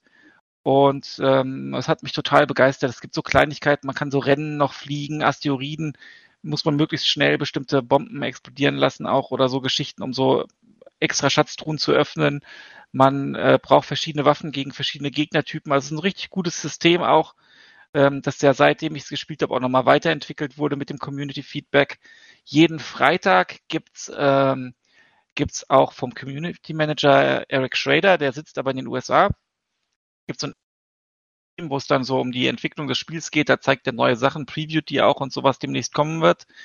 Und äh, der ist mit so viel Leidenschaft dabei. Also wenn man das alleine guckt, freitags abends, jeden Freitag um 8 Uhr, äh, danach hat man auf jeden Fall spätestens Lust auf das Spiel. Mein Platz 5. Ja, Gibt's genial. das nicht auch im Game Pass eigentlich? Ich glaube, das kam da rein. Ja, ich glaube ja. Ich habe es halt als Review Key gehabt dann schon äh, auf Steam, aber ich glaube, das ist mittlerweile im Game Pass. Ja, ich meine auch irgendwie. Also ich, ich persönlich kenne ja nur Teil 1 und Teil 1 hat mich aber gar nicht abgeholt, weil es so ein, ich glaube, das ist tatsächlich so ein Loot-Shooter. Ja. Also das ist so ein reiner Loot-Shooter, nur dass man halt äh, im Weltraum unterwegs ist und da, ich glaube, der hat, ich will jetzt nichts Falsches sagen, aber er hat ständig irgendwas gedroppt und bla bla bla bla bla. Und irgendwie hat mich das nicht so wirklich, ich, ich hatte nicht das, ich hatte nicht die Atmosphäre eines Weltraumspiels, die man da eigentlich haben sollte. Also nicht wie bei Elite Dangerous oder so, wo du sagst, ich sitze wirklich im Cockpit in der Einsamkeit der des Weltraums, sondern halt, äh, das war mir einfach zu vieles ja. gut. Ich, hab mich, ich bekam mir vor wie Diablo im Weltraum. Tatsächlich so war es, ja. Also zu, zu Teil 1 kann ich es nicht sagen, aber bei Teil 2 war bei mir auf jeden Fall Weltraum-Feeling da aufgrund der Sprünge zwischen den Systemen, ähm, aufgrund des Free-Flowing-Flugsystems äh, auch und so. Und äh, die Jobs sind, äh, also von den Jobs her ist es deutlich, deutlich, deutlich weniger als in zum Beispiel Diablo 3. Hm. Vielleicht haben sie da auch an der Schraube auch gedreht und diesen so ein Loot-Overkill bisschen nach unten gefahren. Also ich meine gelesen zu haben, dass Endless, äh, Endless Space, äh, äh, Everspace 2 ähm, doch schon ein bisschen anders wäre als der Vorgänger von ja. der Gameplay-Mechanik. Ja. Also ich kann es wirklich sehr empfehlen und gerade im Game Pass ähm, auf jeden Fall ausprobieren. Äh, Grafik ist absolut top. Man fliegt auch manchmal auf Planetenoberflächen oder auch wie in äh, Descent ganz früher in der guten alten Zeit in den 90ern oder also in der alten Zeit ähm, auch mal in Höhlensystemen beispielsweise oder in anderen Raumschiffen oder Ruinen und so. Also sehr abwechslungsreich. Ich muss gestehen, ich habe es äh, sogar bei Kickstarter unterstützt und habe es bis heute nicht gespielt, aber es ist in Steam installiert. Vielleicht demnächst. Ja, super. Na gut, dann leite ich doch mal gleich zu mir selbst über. Und zwar zu meinem fünften Platz. Wir landen wieder ganz äh, unten auf der Erde. Und ja, bei Platz fünf, anders als bei den vorherigen vier Teilen, habe ich mich ein bisschen schwer getan tatsächlich. Da wusste ich nicht so genau, was ich da nehmen sollte. Aber letzten Endes hat sich dann doch was herausgeschält. Und zwar ein Titel, den es schon in zwei Versionen vorher gab, nämlich Orcs Must Die 3. Ich weiß nicht, ob das der eine oder andere kennt, zumindest die Vorgänger. Aber im Prinzip handelt es sich hierbei um einen, ja, um ein Tower Defense Spiel, wenn man so möchte. Das hört sich jetzt erstmal scheiße an, sage ich mal, ne, so Tower Defense. Aber es ist eine, eine Tower Defense Variante, wie sie besser und fluffiger einfach nicht sein könnte. Das Gameplay ist äh, richtig gut. Also im Prinzip geht es darum, man spielt einen Zauberer oder eine Zauberin und aus den, aus, es gibt so Tore und aus diesen Toren kommen Gegnerwellen. Und als erstes versucht man das Dungeon, das man verteidigt. Es gibt auch so ein Spiel übrigens, das heißt Dungeon Defenders. Das geht so in eine ähnliche Richtung, falls es der eine oder andere kennt. Man versucht also erstmal sozusagen dieses Dungeon mit Fallen auszuschmücken. Man kann die kaufen mit Geld Später kann man die freischalten mit Skillpunkten. Ähm, und wenn man die Dungeons dann sozusagen ver vermint hat mit allem möglichen Zeug, ist alles so Fantasy-Style, ähm, dann kommen die Wellen aus diesen Toren. Das sind dann Orks, Goblins, was auch immer. Alles mögliche, Fantasy-Kram. Und dann kommen wir sozusagen in den Modus, dass wir selber kämpfen, in Third-Person-Perspektive. Und für mich tatsächlich vom Spielgefühl her ist dieses äh, Third-Person ziemlich nah an Fortnite, finde ich. Also sieht sehr ähnlich aus, auch mit der Comic-Grafik und spielt sich auch sehr ähnlich, sehr schnell und so weiter. Und dann können wir sozusagen noch in den Kampf eingreifen, indem wir Zaubersprüche, Waffen und so weiter benutzen, die wir auch wieder aufleveln können mit der Zeit. Ja, und es ist einfach ähm, so ein bisschen mit Kampagne und Pipapo. Und man versucht auch immer die Dungeons besser abzuschließen, weil man ähm, dafür mehr Skillpunkte bekommt, damit man wieder besser wird.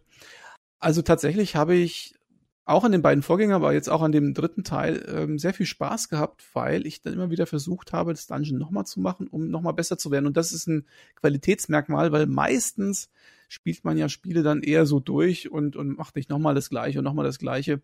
Aber da das gut funktioniert. Was nicht so gut funktioniert für mich ist die Story. Die ist ja ein schmückendes Beiwerk, ein bisschen vielleicht auch hanebüchend. Immer so auf lustig gemacht, das kann man mögen, muss man aber nicht. Aber so insgesamt, also ein schönes Gesamtpaket, jetzt nicht un, nicht wesentlich anders als die beiden Vorgänger, aber mehr vom Gleichen in etwas schönerer Ausführung und deswegen ist das ein schönes Spiel. War übrigens ähm, Stadia exklusiv für ein Jahr oder so. Stadia exklusiv, also Googles sterbende Gaming-Plattform, Cloud-Plattform. Ähm, aber jetzt vor, ich weiß nicht, drei Monaten gab es dann äh, PC und, und Konsolen und so weiter und kostet, glaube ich, auch nicht viel, irgendwie 20, 30 Euro vielleicht. Ja, also warst du kein Stadia Early Adapter?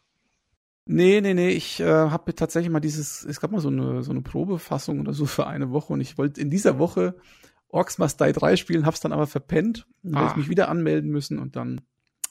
Nee, nee.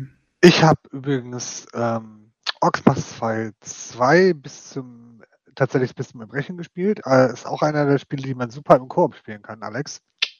Falls, ja. du mal, falls du mal Lust und Bedarf hättest. Nicht nur mit He-Man-Figuren spielen, auch mal mit dem Kai. Auch, auch mal mit echten Leuten. Ja. Ne?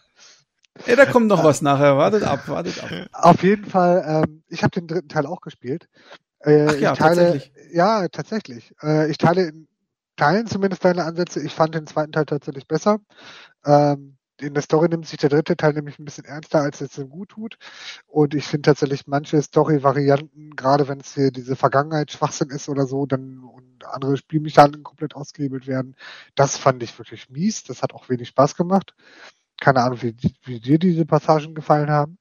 Ähm, aber ansonsten, ja, ne, also Tower Defense ist ein bisschen viel gesagt, weil Tower Defense hieß ja im klassischen Sinne, du benutzt die Tower, um das abzuwehren. Das klappt faktisch nie, weil du immer ähm, eine Mischung aus Tower Defense und Action Game hast, weil du immer mit einer Nahkampf- oder Fernkampfattacke je nach Charakter, den du spielst, immer versuchst, dann noch die Wellen aufzuhalten und die Tower sollen das Ganze nur verlangsamen oder ein bisschen auszehren. Ja gut, aber das Grundprinzip ist Tower Defense. Es kommen ja, Wellen natürlich. und du sollst ja. die Wellen mit äh, sozusagen Vorrichtung genau, aufhalten. Genau, ich hatte, ich hatte tatsächlich noch ein bisschen das Gefühl, dass es in Teil 2 ein bisschen einfacher war, dass es jetzt in Teil 3 partiell ein bisschen hektischer wurde in den späteren Leveln, dass du im späteren Leveln tatsächlich nochmal irgendwie 90 Prozent deiner Sachen abreißen musstest, weil da auf einmal die Line 3 irgendwie auf einmal angetriggert wurde und so. Das habe ich sehr anstrengend empfunden und wenig taktisch, sondern einfach nur dieses, ne, wie, wie schnell kann ich die Sachen wieder hochziehen und bla bla. Also mein Eindruck war ein bisschen, ein bisschen zwiegespalten. Wobei ich den, den Charme der Serie immer noch ziemlich toll finde, weil es auch neben Dungeon Defenders, was ja sehr in die Free-to-Play-Schiene und Free-to-Play, äh, ne, wo du viel bezahlen sollst, etc., ähm, eben dagegen, äh, es gibt wenig Alternativen in dem Bereich. Also gute Alternativen. Ich habe Die Unchained gespielt Ach. und auch Videos dazu gemacht und habe bei Gamers Global eine, sogar ein Gewinnspiel dazu veranstaltet. In Ach, Zusammenarbeit Quatsch. mit dem Publisher, ja. Was war denn Unchained? Das, das hieß auch so, es war im Prinzip ohne Story mehr oder minder und du hast dann aber auch genauso Third Person, hast du zu Beginn dann deine Fallen aufgesetzt, dann kamen die Gegnerwellen. Also das war auch so eine, ähm, so eine Version, sage ich jetzt einfach mal. War das von nicht Free-to-Play sogar oder so? Es wurde dann Free-to-Play, ja. Ah, genau. Okay. Das habe ich gespielt. Also ich kann also euch nur äh, beipflichten, das ist echt ein schönes Erlebnis, weil man dann ja auch selber so ein bisschen mitkämpft mit der Hero-Einheit und so, nicht nur die Fallen setzt. Aber ich finde, es ist eins der prädestinierten Koop-Spiele, Alex. Ja. Es gibt bessere Koop-Spiele. Ich werde es euch heute noch beweisen. Glaubt mir das? Ja, ich auch. ich auch. Na gut. Dann ähm, machen wir doch einfach mal forsch weiter und wir gehen wieder ganz an den Anfang und äh, leider auch wieder, was heißt leider, wieder in den Weltraum hinein. Flo, was hast du denn anzubieten auf Platz 4? Nostalgie pur habe ich zu bieten auf meinem Platz 4. Und zwar äh, ist bei mir Platz 4 Mass Effect Legendary Edition, äh, gespielt auf äh, der Xbox Series X. Und äh, also eigentlich habe ich mir das Ganze also wirklich aus Nostalgie gekauft. Ich habe eigentlich nicht gedacht, dass ich das nochmal durchspiele, weil es ist ja doch eine Trilogie, die jetzt nicht, sage ich mal, nicht mal eben schnell gespielt ist. Ne? Das ist ja alte BioWare-Machart, wie sie sie heute ja vielleicht nicht mehr gibt.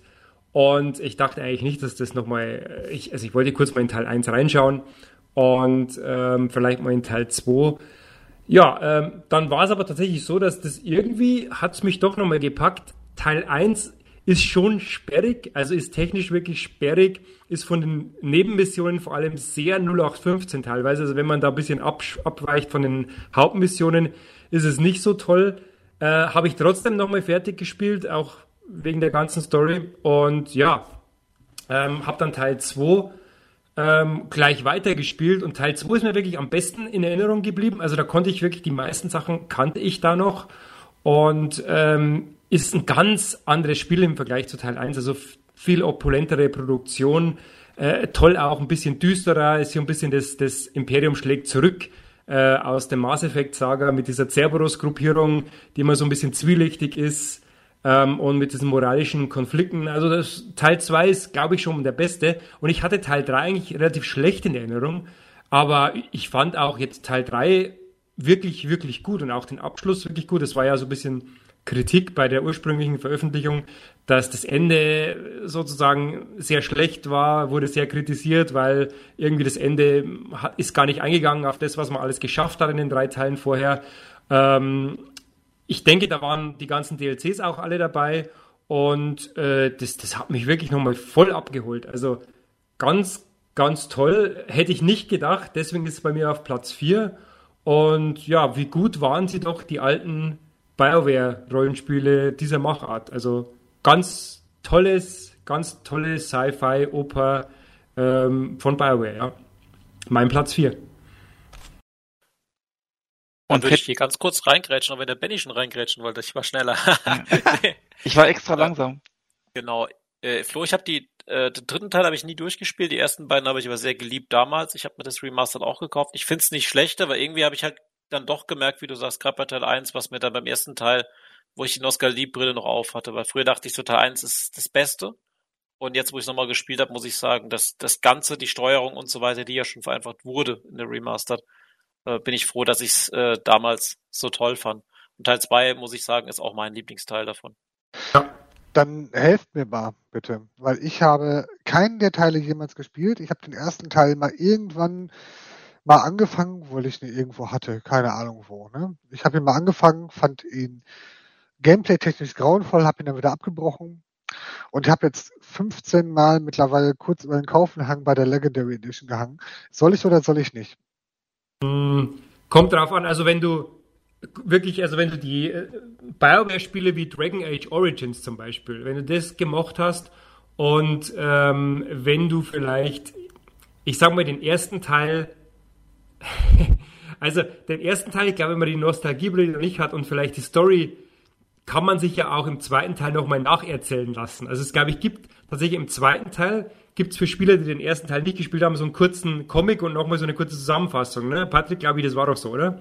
Ich glaube, es gibt ja auch online genug Videos, die das nochmal zusammenfassen. Ja, genau. das, das ist die Frage. Ne? Also entweder, entweder sage ich, okay, ich spiele Legendary Edition nochmal oder ich gucke mir die Story auf YouTube Aber wenn an. du... Keine also Ahnung. Ja, zu jedem Teil ein Video gucken. Also ich, aber ich glaube, also es gibt einen, einen, wichtigen Tipp und dann kann man den ersten Teil, glaube ich, auch so mit einem blauen Auge äh, kann man nochmal, kann man nochmal durchkommen, wenn man einfach beim ersten Teil keine von den Nebenmissionen macht, also die, die Nebenmissionen, die so, sage ich mal, diese, diese Nicht-Story-Missionen. Einfach Marco die, rumfahren, ja. Genau, einfach die Marco, Hauptquests oh machen, keines, auf keinen Fall irgendwelche Nebenquests machen, wo dann nur so Textansagen kommen, nur die Hauptquest machen, dann glaube ich, kann man auch mit dem ersten noch ganz gut Spaß machen. Es gibt also, es gibt eine Mission, die ist wirklich auch grafisch, grafisch sehr hässlich, also da sind die Texturen irgendwie, keine Ahnung, also man, man merkt irgendwie, das muss, das war damals wirklich ein Budget, eigentlich war das ein Indie-Titel damals. Ich glaube, dass ja, Microsoft da nicht, da nicht viel ausgegeben hat damals. Das war ja noch ein Microsoft Studios Projekt. Und ähm, aber das, also wenn du das dann durchstehst, ist die Story wirklich auch ganz fein. Ähm, und wenn du die BioWare-Mechanik magst, auch mit diesen, mit den, mit den, äh, mit den Begleitern und den Stories von den Begleitern und dann bis Teil 2 durchhältst, also Teil 2 und 3 kann man wirklich uneingeschränkt auch heute noch empfehlen. Und es gibt halt Charaktere, die in Teil 1 etabliert werden und die in Teil 2 wirklich auch wieder schön zu sehen sind. Und das, das Gefühl hast du halt nicht für den ersten Teil nicht gespielt hast. Also das ist ein bisschen, ein bisschen schwierig. Ne? Ich habe KOTOR zum Beispiel, habe ich geliebt irgendwie damals auf der Classic Xbox. Ähm, Dragon Age Origins habe ich leider, glaube ich, auch erst irgendwie ewig später versucht nachzuholen. Und das war so eine Grafikmatsche, dass ich dann abgeschreckt und wieder angewidert abgebrochen habe. Ähm, insofern war das, äh, kann ich nicht sagen, ob ich der klassische BioWare-Spieler bin. Mass Effect Das- ist halt ein Deckungsshooter und äh, KOTOR hatte dieses geile Rundenkampfsystem, was aber total dynamisch aussah. Das hat mir viel besser gefallen. Ja, das, das sah echt geil aus damals auf der Classic Ja. Xbox. Das war schon Und, sehr geil. und es gibt eine geile Szene bei Mass Effect, weshalb sich alleine schon lohnen kann, theoretisch. Da gibt es so eine Fake News Report, oder ich sag mal Fake News Reporterin, also die schreibt dauernd Mist über die Heldentaten, die man da vollbringt, um das Universum zu retten. Und dann kann man, dann reicht es einem irgendwann und man hat die Option, der eine zu batschen. Und das ist einfach die beste Szene vom ganzen ersten Mass Effect. Aber mal Butter bei den Fische, ne? Wenn jemand mit Mass Effect nicht in Berührung war, kann man kaufen. Ja, also auf jeden Ja. Fall, Ja. wenn, auf jeden Ja. Fall. Man sagen, kann es aber Fall. auch lassen. Also ich, Ja, man kann es Danke- lassen, aber danke. ich, ja, das ist, Also das ich- ist jetzt, Da, es ist, danke für eure differenzierte Unterstützung. also ich würde sagen, Teil 2 und 3 auf jeden Fall uneingeschränkt. Da würde ich sagen, da würde ich fast sagen, das muss man gespielt haben. Also im Prinzip das gleiche wie bei Uncharted. Den ersten Teil kann man auch heute nicht mehr spielen. Also gameplay-technisch, ne? Der wurde ja auch aufgemöbelt Genau. in der Edition. Aber gameplay-technisch macht er halt auch keinen Spaß mehr. Gameplay-technisch ist es nix, aber die Story ist toll auch die Dialoge, muss ich sagen, sind schön. Mass Effect 1. Also wenn du das Gameplay, wenn du das Gameplay aushalten kannst, die Dialoge sind schon toll. du, du kannst es auch einfach mal in EA Play, spiel doch einfach mal, da ist es ja drin, die, äh, ähm, Ja, genau, die alten da, da, Teile. kam ich, ja- da kam ich ja her. Genau, da die ich alten Teile Genau. einfach nochmal spielen. Ich glaube nicht, dass die Grafik so viel rausreißt, oder Flo? Also schon besser, aber ist es der Gamechanger? Weiß ich nicht. Ähm, ja, also vor allem beim ersten Teil, also ist schon, die Modernisierung ist schon, also die fällt Also ich habe ich hab halt Ja. auch gehört, dass der erste Teil äh, auch gameplay-technisch noch tatsächlich noch am meisten Ja. modernisiert wurde. Und das wäre halt so ein bisschen für mich die Krux irgendwie, wenn ich jetzt sage, okay, Ach, ich würde so sagen, Kai, wenn es mal für 10, 15 Euro irgendwo on sale ist, dann einfach zugreifen. ja, das Ja. klingt nach einem Deal. Oder ein halbes Jahr warten und dann EA Play. Und vielleicht noch zu erwähnen, das Schöne ist, man kann jeden Teil installieren oder deinstallieren. Das heißt, wenn du die Trilogie drauf hast, musst du nicht alle drei Teile runterladen. Du kannst Ja. nur Teil 2 zum Beispiel runterladen oder so. Aber wie gesagt, meine größte Enttäuschung war ja die Uncharted-Trilogie, ne? wo ich da Teil 1 durchspielen wollte und Teil 1 nach einer Stunde gesagt habe, boah, auf dieses langweilige Zeug habe ich keine Lust mehr. Ja. Also als jemand, der in Kais Situation war, vor ein paar Wochen noch, als Nichtwissender, was Mass Effect angeht und als Käufer der Legendary Edition, darf ich vielleicht noch ein, zwei Sachen hinterher schieben. Ich kann die Kritik am ersten Teil, was die Optik angeht, von Flo jetzt überhaupt nicht verstehen. Denn ich finde, die Optik ist äh, gerade noch das Beste an dem Spiel tatsächlich. Das sieht gerade diese, diese Normandy oder wie sie heißt, die sieht richtig gut aus. Echt? Also vielleicht liegt es auch an einem un unglaublich guten Du bist, Fernseher. das du kann bist, natürlich auch nee, sein. Nee, du bist noch nicht weit genug vorgedrungen. Also da kommt später, also kommen da. Ja, ja, ich bin jetzt, ich bin jetzt, ich bin nicht viel, habe nicht viel gespielt, das stimmt, aber ich bin auf dieser, ich weiß, wie heißt denn diese, diese Basis, ja wo sich alle so treffen? Wie heißt denn diese Basis, wo sich alle treffen? Babylon Citadel. 5 heißt die. Citadel. Die Citadel. Citadel. Citadel, genau. Die sah jetzt, was ich jetzt gesehen habe, auch nicht so schlecht aus. Und die NPCs, mit denen man redet, die sehen auch nicht so schlecht aus. Also, aber das- so weit, so weit bin ich ja auch schon gekommen in Mass Effect, ne? Also diese, diese Startmission und bis zur Citadel bin ich ja auch gekommen. Ja, ja, und jetzt, was ich jetzt sagen wollte, ist, das ist nicht das, was mich stört. Also was mich stört, sind einfach die dämlichen Dialoge. Die sind so dermaßen langweilig. Ich meine, ich klick mich ja Genau. äh, mit jedem durch und so und alle erzählen irgendwas, aber alle haben eigentlich nur Schrott zu erzählen. So, Genau. so langweilige Geschichten. Und ich denke mir, muss ich mir das jetzt echt die ganze Zeit antun? Das ist ja wirklich. Naja, das ist natürlich höchst, höchst subjektiv, aber Mass Effect wurde schon nochmal, und das jetzt wirklich zum letzten Satz, weil wir sind schon so unglaublich stark über der Zeit. Ja, aber das ist ein super Spiel eigentlich, oder? Ähm, das ist, äh, Mass Effect wurde tatsächlich damals kritisiert, dass eben die, ähm, die Dialogoptionen relativ eingeschränkt sind. Man hat immer nur so diese drei Auswahloptionen, ne? Irgendwie so gut, mittel, schlecht. Also so, so ähm, positiv, mittel, neutral und aggressiv, äh, und aggressiv ne? Und äh, das war mir aber bei BioWare ein bisschen anders gewohnt, ne, von Baldur's Gate etc. Deswegen wurde es wurde so ein bisschen streamlined. Aber wie gesagt, ist echt Geschmackssache für mich. Also ich, wie gesagt, ich spiele selten Spiele nochmal durch, also vor allem Singleplayer-Spiele und, und das war dabei, aber kann auch Nostalgie gewesen sein. So, aber jetzt müssen wir weitermachen, ne? Wir haben doch keine Zeit. Na gut, dann machen wir weiter mit, ich glaube, einem Koop-Titel, Kai, oder? Ja, ja, den schon wieder, schon wieder. Nachdem Teil 5 ja schon ein Koop-Titel war, ist jetzt, äh, also Top 5 schon ein Koop-Titel war, ist Top 4 auch ein Koop-Titel. Einige werden das bestimmt auch auf sich bei sich in der Liste haben. Und zwar rede ich von Outriders. Bravo! ein äh, für mich sehr überraschender Titel, der ähm, auch tatsächlich bei mir nur die Chance bekommen hat, weil es den Verlau gab. Mal ganz salopp gesagt. Ne? Ich war Verlau, ich brauchte ein, Ko ich brauchte ein Koop-Spiel. Die Kollegen im Chat haben alle gesagt, ja, macht Laune. dann habe ich das mit den Kollegen angefangen und dann war es ähm, Fluch und Segen und ich habe irgendwo geschrieben, wenn ich aus meinem vierten und dann meinem fünften Platz ein gemeinsames Spiel hätte machen können, dann wäre es ein fantastisches Spiel geworden. Outriders macht nämlich tatsächlich vieles richtig. Outriders macht, ähm, hat ein richtig gutes Gameplay, hat eine, wie ich finde, interessante Skillungsmatrix und interessante Klassen, ähm, interessante Gegner, wenn auch nur in verschiedenen Färbungen. Also irgendwann ist das Gegner-Layout irgendwann am Ende und es kommen nur noch verschiedene Farben und Varianten raus. Aber das kennt man bei anderen Spielen ja auch. Wenn da, wenn da nicht die Story wäre, dann wäre es ein echt fantastisches Spiel. Ich hätte gerne Alkohol zur Hand gehabt und jedes Mal, wenn Schwachsinn über den Bildschirm scrollte, hätte ich gerne irgendwie einfach nur was getrunken, um das Ganze zu ertragen. Ähm, es hatte zwischendurch krassen, coolen Trash-Variante, dass es echt so trashig wurde, dass ich dachte, geil, das Spiel nimmt sich gar nicht so ernst. Und mir dann zwei Minuten später zu be beweisen, irgendwie, nee, das Spiel nimmt sich verdammt ernst. Es meint das wirklich so. Es ist halt einfach nur doof.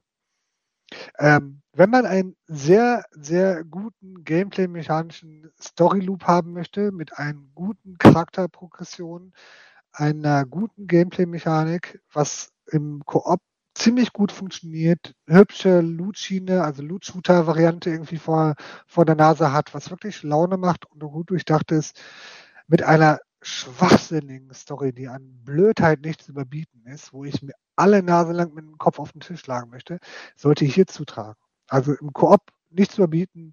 Ich habe selten so viel gelacht bei den Zwischensequenzen. Die Zwischensequenzen sind das Highlight des Spiels. Nee, das stimmt. Das ist so Gebe geil. ich Benny sogar recht. Das ist einfach so genial. Dieser 80er Jahre Trash-Faktor, sag ich mal. Das ist wie wenn man jetzt einen 80er Jahre Film guckt. Das kommt ja aus Polen, das Spiel. Und vielleicht gucken die die auch noch dauernd, ich weiß es nicht. Bei den 80er Filmen weiß man ja auch nicht so genau, nehmen die sich jetzt ernst oder ist das jetzt Verarsche? Vielleicht auch so ein bisschen beides oder over the top und so ist es da. Allein die Dialoge, wenn die dann rumlabern und einer zückt einfach die Pistole und knallt den anderen ab, so wie man sich bei James Bond immer wünscht, wenn der Bösewicht erstmal zehn Stunden was erklärt, bis James Bond die Bombe entschärft hat, so ungefähr. Fantastisch. Ich fand die Zwischensequenzen super. Ähm, ähm, ich fand sogar die Story auch äh, sehr gut. Ähm, also als leichte Trash-Faktor-Story, aber so halbwegs glaubhaft äh, rübergebracht. Man muss ja auch erklären, woher diese ganzen Spezialfähigkeiten kommen mit diesen Alterts und so. Und ähm, fand ich jetzt eigentlich ganz solide, auch dass es keine, ich will, nee, ich spoiler jetzt nichts. Ähm, Nein, ich fand, ah, da war nichts glaubhaft. Da war nichts glaubhaft. doch, Nein, alles. nein. Ach, bitte. Der Sturm. Ach, ich bitte dich. Der Bitte Sturm. dich, ich bitte dich, ich bitte dich, ey. Also ich hatte tatsächlich, ich habe es mit Benny im Coop gespielt, ich hatte Alkohol zur Hand. Das war der Vorteil bei diesem Spiel.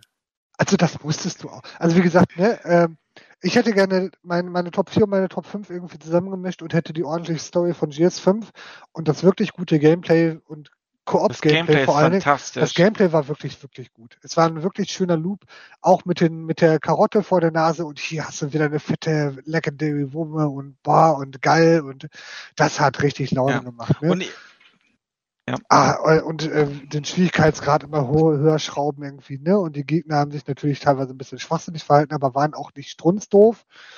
Äh, ich hatte nicht das Gefühl, dass sie sich irgendwie vor sich hingebackt haben oder so. Die haben dann, äh, das war schon ganz cool. die Also waren schon wirklich. klüger als in Division.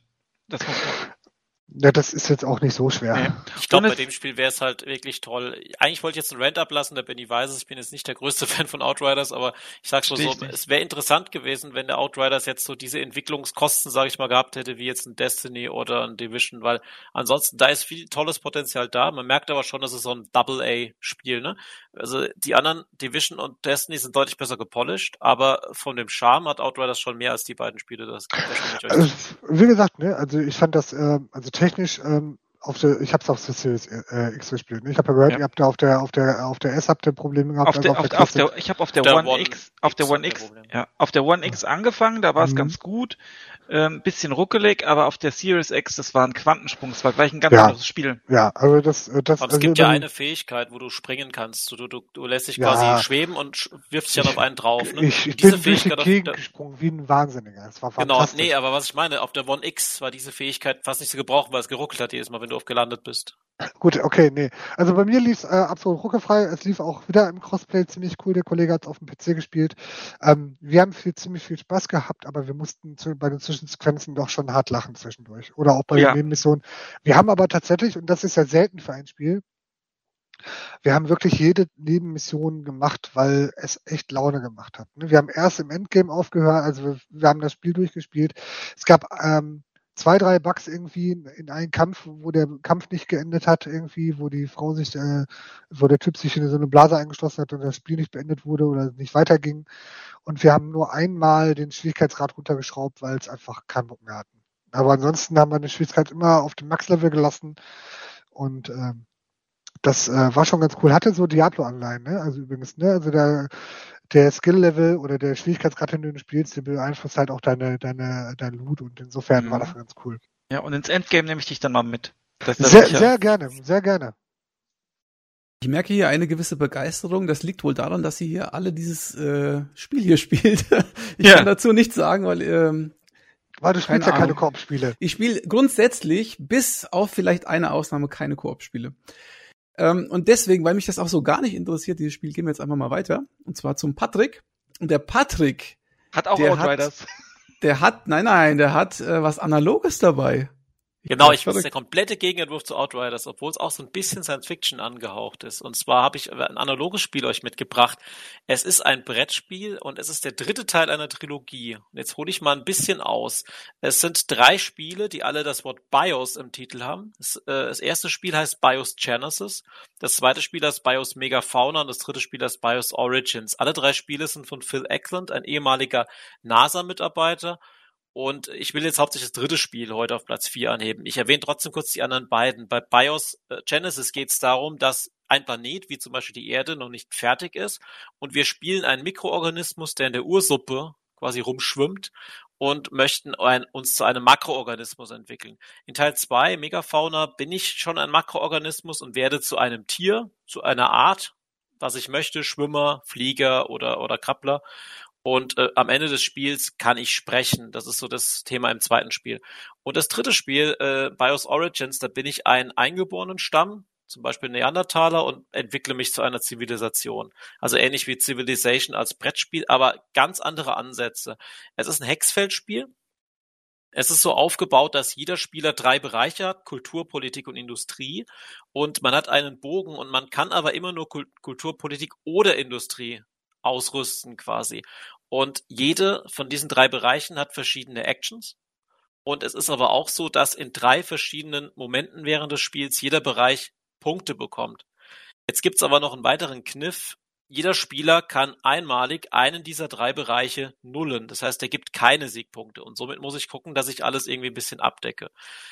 Dann ist es so, ich habe Gelehrte, auf Englisch heißt Elder, und mit diesen Gelehrten muss ich auf einem Markt an der Seite des Spielbrettes, da liegen Karten aus, auf Ideen bieten, indem ich Elder draufstelle. Da ist es aber so, je weiter unten eine Karte liegt, desto mehr ist sie wert. Und auch wenn der Gegner Männchen draufstellt, können wir zusammen auf die Karte bieten. Also angenommen, wir spielen zu viert, vier Leute stellen jeweils ein Männchen auf eine Karte drauf und der nächste, der im Bieten dran ist, kann diese Karte einfach nehmen und hat dann eine Idee. Und jede Idee bei dem Spiel, also jede Karte, gibt euch eine zusätzliche Action, jeweils in Kultur, Politik und Industrie, die ihr aber nur nutzen könnt, wenn ihr diesen Bereich jeweils ausgewählt habt. Und dadurch entsteht richtig viel Dynamik. Ich muss Städte bauen, ich muss Krieg führen, ich muss forschen und so weiter. Es ist ein hochkomplexes Spiel und äh, Ereigniskarten werden nur gezogen, wenn ein Spieler das möchte. Und jede Ereigniskarte ist furchtbar schlecht. Dann kommt eine Eiszeit, eine Dürreperiode und so weiter. Und die Ereigniskarte war gleichzeitig eine ganz starke Idee, die mir gleich mehrere Actions bietet. Und somit äh, ist quasi das Risiko da, ich mache was kaputt, aber gleichzeitig habe eine tolle Karte. Äh, dann kann man noch Folgendes tun. Man kann den Gegner dazu zwingen, seinen Bereich zu wechseln, indem man ihm eine Revolution aufzwingt. Dadurch verliert er ganz viele Menschen, verliert eventuell die Hälfte seiner Städte. Und im Gegensatz zu so einem langen Aufbauspiel wie Civilization entsteht ganz viel Dynamik. Äh, man verliert ständig viele Einheiten, man bekommt Einheiten und so weiter. Und eine letzte Dynamik, die ich noch erklären will, sind die Footprints. Da ist es so, man ist bei einem Hexfeld nicht in der Mitte, sondern man setzt immer am Rand von einem Hexfeld seine Einheiten. Und am Ende seiner Runde kann man so viele Einheiten auf einem Hexfeld stehen lassen, wie man Footprints hat. Das gilt aber auch für den Gegner. Und aus dem Grund angenommen, ich habe Footprint 5, ein anderer Spieler nur Footprint 2, dann kann ich meine Einheiten auf sein Feld stellen, dann muss er in seiner Runde rausziehen. Ich kann ihn quasi vertreiben, weil ich mehr Kultur und so weiter habe. Und das ist ein Spiel, was wir zu viert relativ oft gespielt haben. Es dauert verdammt lange, wie man es auch schon in der Erklärung von mir hört. Und es macht verdammt viel Spaß. Und es hat noch einen Kampagnenmodus mit den anderen beiden Spielen, dass ich quasi eine, eine Art, die ich im ersten Spiel entwickelt habe, in die zweite übernehmen kann. Und deswegen mein Platz 4 außer Konkurrenz als Brettspiel. BIOS Origins. Wow. Wer das jetzt alles nochmal nachsagen kann, der kriegt von mir einen Sonderpreis. Dafür haben wir ja Podcast aufgenommen. Was denn, was ja. denn genau für einen Preis? Äh, das denke ich mir dann noch aus. Aber wer das jetzt alles hier äh, nochmal wiedergeben kann, der hat äh, wirklich gut zugehört. ähm, also, Passion fürs Detail ist auf jeden Fall da. Das Spiel scheint gut zu sein oder die Spielereihe.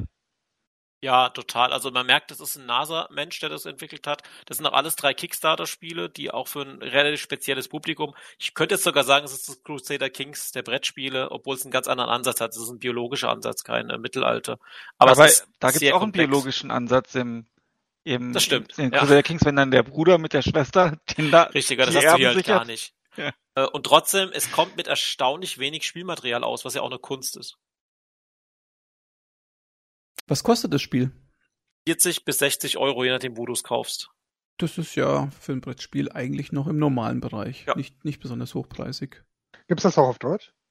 Leider nicht. Es gibt deutsche Anleitungen äh, online.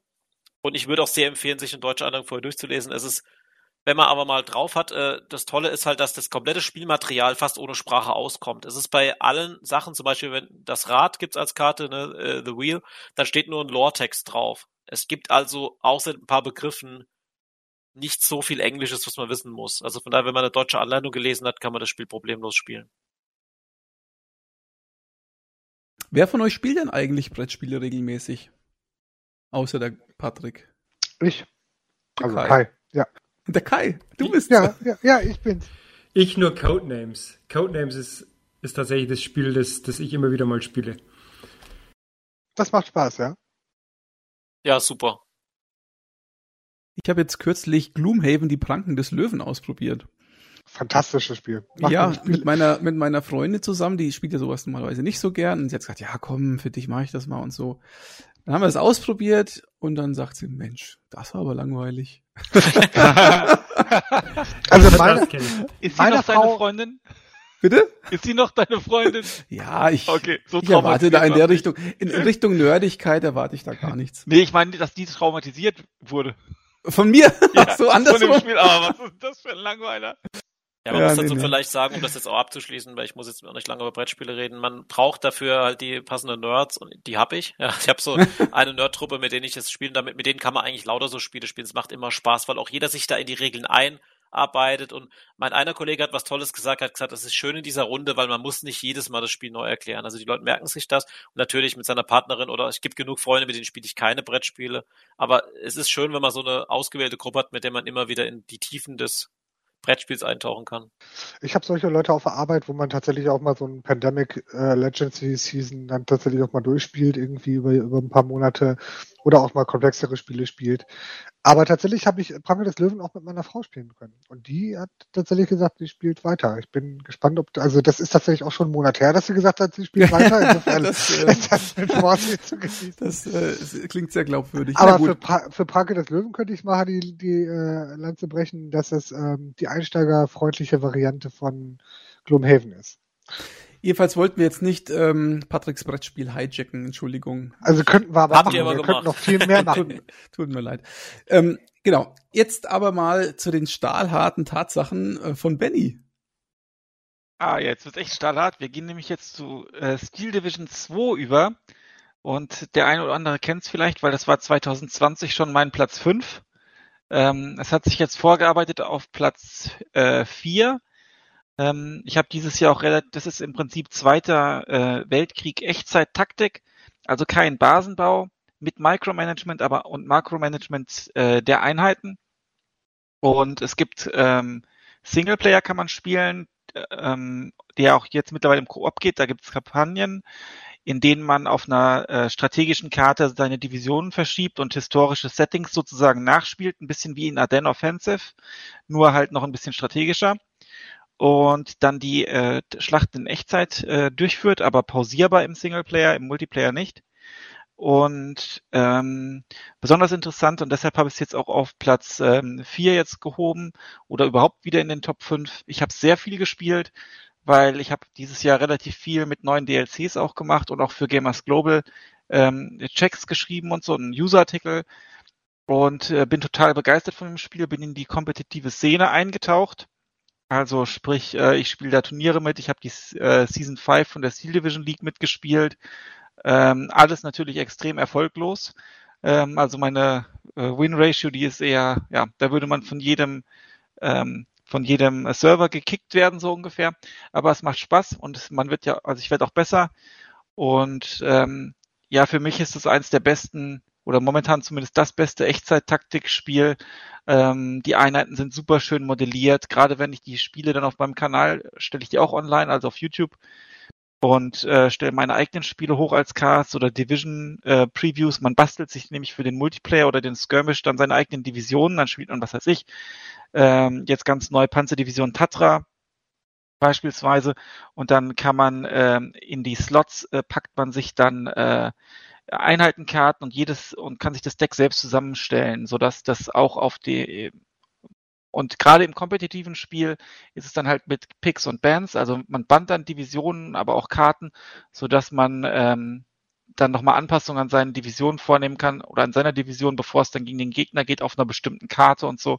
Also es ist ein bisschen Metagame ist auch dabei, abgesehen von dem Meta des, dem aktuellen Meta des Spiels, die sich ja natürlich immer ein bisschen ändert durch Balancing-Änderungen. Ähm, ja, also es ist eine ganz kleine, feine Community, sehr aktiv ähm, von Eugene Systems, die ja unter anderem auch, äh, ich glaube, World in Conflict gemacht haben und Act of Aggression. Ruse, das ist im Prinzip, Ruse ist im Prinzip die Basis für dieses Spiel. Ach, das kann ich tatsächlich. Mhm, genau, das war das erste davon und dann sind sie ja mit Wargame European Escalation sind sie so ein bisschen in dieses echtere Setting übergegangen vom Look her, also mit Satellitenbildern. Dann kam Europe, äh, dann kam Wargame äh, Air Land Battle, da kamen Flugzeuge dazu, dann Wargame Red Dragon äh, mit Schiffen noch. Das wird bis heute gespielt. Äh, und dann kam halt Steel Division Normandy 44 und dann Steel Division 2. Und jetzt wurde gerade angekündigt Warno, äh, also ähm, Warning Order. Und ähm, das ist im Prinzip ähm, so eine Mischung, oder soll eine Mischung werden, startet jetzt im Januar in Early Access eine Mischung aus den Mechaniken von Steel Division 2 und Wargame Red Dragon. Spielt im 1989 und der Kalte Krieg wird heiß auch mit echten Einheiten und so. Also ein, wer Echtzeit-Taktik mag, äh, ich kann es sehr empfehlen, im Singleplayer entspannt. Wie gesagt, Army General kann man im Koop spielen mit mehreren Leuten. Ähm, Skirmishes, es gibt historische Szenarios, kompetitiver Multiplayer. Lernkurve im kompetitiven Multiplayer ist extrem steil. Also es ist so ziemlich mit das schwerste Spiel, was ich hier gespielt habe äh, was das angeht. Ähm, aber man muss sich da halt dann durchbeißen oder spielt alleine. Also super Spiel. Ja, hat das jemand von euch schon gespielt? Ich habe vor einem Jahr im Podcast zu dir gesagt, dass ich mal wieder spielen soll und dabei ist es dann geblieben. Ja. Nee, also wenn ich, wenn ich groß bin, dann äh, spiele ich auch noch mal ein Wargame. Es ist immer so, das ist so ein Genre, wo ich, ähm, wo ich eigentlich immer ab und zu wieder mal Lust drauf habe und immer wenn ich das spiele, dann denke ich ich pack's einfach nicht. Ich bin, das ist, es ist so ein Genre, ich möchte es gern mögen, aber ich kann's nicht. Mhm. Wenn man möchte, dass der Krieg schnell vorbei ist, sollte man mich an die Spitze setzen. ja. Ja. Es ist auch, es ist auch schwierig, also das Mikro, es ist jetzt nicht so hektisch wie jetzt oder schnell wie jetzt so ein StarCraft zum Beispiel aber es ist trotzdem schnell und die Profispieler, die schicken dann halt ihre Panzer oder eine Panzereinheit am Waldrand lang und schicken dann aber im Wald die Infanterie, damit man nicht von gegnerischer Infanterie geflankt wird, die dann einen Sideshot mit einer Panzerfaust reinkriegen gegen einen teuren Panzer. Also und so Geschichten. Also es ist ähm, die Casts, die es bei YouTube gibt, sind auch super. Also man von den paar wenigen Leuten, die da auch äh, YouTube-Sachen zu machen. Also ähm, ganz tolles, ganz tolles Echtzeit-Taktik äh, Wargame von, von diesem französischen Studio Eugene Systems. Ich nehme es mir auf die Liste für nächstes Jahr. Ich, ich mache gerne eine Einweisung Nächstes auf Jahrhundert meinst du? Ja, genau. Also ich wollte, du, du äh, tust mich ja öfter mal so ein bisschen ähm, dahin drängen, das Spiel zu kaufen. Absolut. Ja, ähm, ich wollte äh, äh, zuletzt mal bei einem großen Twitcher, ich weiß nicht, Vampiro heißt der oder so, zuschauen, wie er spielt, aber der hat vergessen, äh, seinen Voice anzumachen und ich habe nichts kapiert. Nein, ich habe nicht vergessen, das Voice anzumachen. Das war, das war ein Turnierspiel von mir. Ach so. Ähm, ja, und ich habe dann den Stream mit Delay geschickt und ich musste mich aufs Spiel konzentrieren und in der in der Textbeschreibung vom Stream stand aber drin ähm, Live Gameplay, no oder stand No Commentary with Delay. Und das war fünf Minuten versetzt, ähm, genau. Aber ich kann das, äh, du kannst mal auf meinem YouTube-Kanal äh, reinschauen, youtube.com slash Vampiro Gaming. Ähm, das ist dein oh, Kanal? Ja, das ist ganz toll. ja, Tim. Und, ähm, und, und äh, da habe ich auch Casts von meinen Spielen oder auch von anderen Spielen und erkläre da auch, was da so passiert. Ähm, das ist dann jetzt, man hat dann ein Replay und ich mache meistens jetzt nicht meine Live-Aufnahmen ins Spiel. Ich habe durch Zufall schon gegen den weltbesten Spieler mal gespielt und ähm, verloren natürlich. Das ist aber auch auf YouTube als Live-Gameplay äh, aufgezeichnet und ähm, ich äh, die Replays kommentiere ich danach nochmal und wenn das, äh, und zeige auch die Divisionen, die gespielt wurden im Normalfall, wenn der Patch das nicht zu sehr geändert hat. Und ja, das ist super. An der Stelle grüße ich auch äh, Flix, äh, mit dem ich immer trainiere äh, auch aus Deutschland. Als ob der ja. hier zuhören würde. Aber der gut. wird hier zuhören, dem sage ich Bescheid. Dann wird er sich das anhören. Ich okay. meine, die Frage ist doch eher, wer hört hier nicht zu? Ja, das ist wohl richtig, ja. Na gut, werde ich natürlich sofort nach der Podcast-Aufnahme machen. Ähm, werde ich mal gleich deinen Kanal durchforsten. Lohnt ja, sich sicherlich. YouTube.com slash Vampiro. Gut. Gaming, Vampiro Gaming. So. Ja. wer weiß, bei welchem Vampiro man da landet, ja. wenn man es nicht richtig eingibt. Bei Twilight. Nun, nu. Ich würde jetzt gerne mal ähm, zu mir selber überleiten. Ja, du hast jetzt lang genug geredet, Benny. Jetzt kommt nämlich mein vierter Platz. Und äh, jetzt, jetzt geht's richtig los, ne, bei mir. Also jetzt äh, Butter beide Fische. Und zwar, also das ist jetzt, äh, also das ist jetzt wirklich eine Premiere und das ist wirklich äh, hart, sag ich mal. Für mich selber sehr hart. Aber ich habe auf Platz vier Halo Infinite genommen, auf der Xbox Series X. Jetzt muss ich kurz erklären, warum es hart ist. Es ist äh, ja aus drei Gründen hart. Also zum einen Halo an sich, mit dem ganzen Franchise kann ich ja oder konnte ich ja bislang so null anfangen. Es hat mich absolut überhaupt nicht interessiert, sowohl also das, was ich so kannte bislang, die sterile Optik, dann der Master Chief, der so unheimlich generisch aussieht in seiner Kampfrüstung wie ein x-beliebiger Soldat in irgendeiner Rüstung. Ähm, ich habe tatsächlich nie ganz verstanden, was die Leute an diesem Spiel auch schon am ersten Teil überhaupt finden. Ich also war absolut nichts für mich.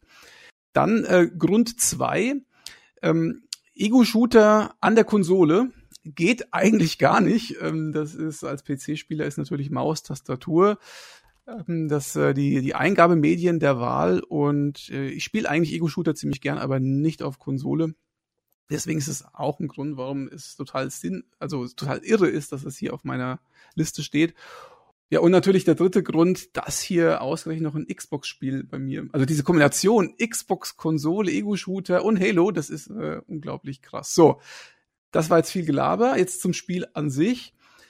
Warum finde ich es denn gut? Also ich muss erst sagen, es hat mich ja total kalt gelassen am Anfang, auch ähm, weil es ja am Anfang so die ersten Kritiken, nicht die Reviews, aber die Kritiken im Vorfeld waren ja nicht so gut. Ich habe mir gedacht, na, wieder so ein Halo-Schrott, was soll's.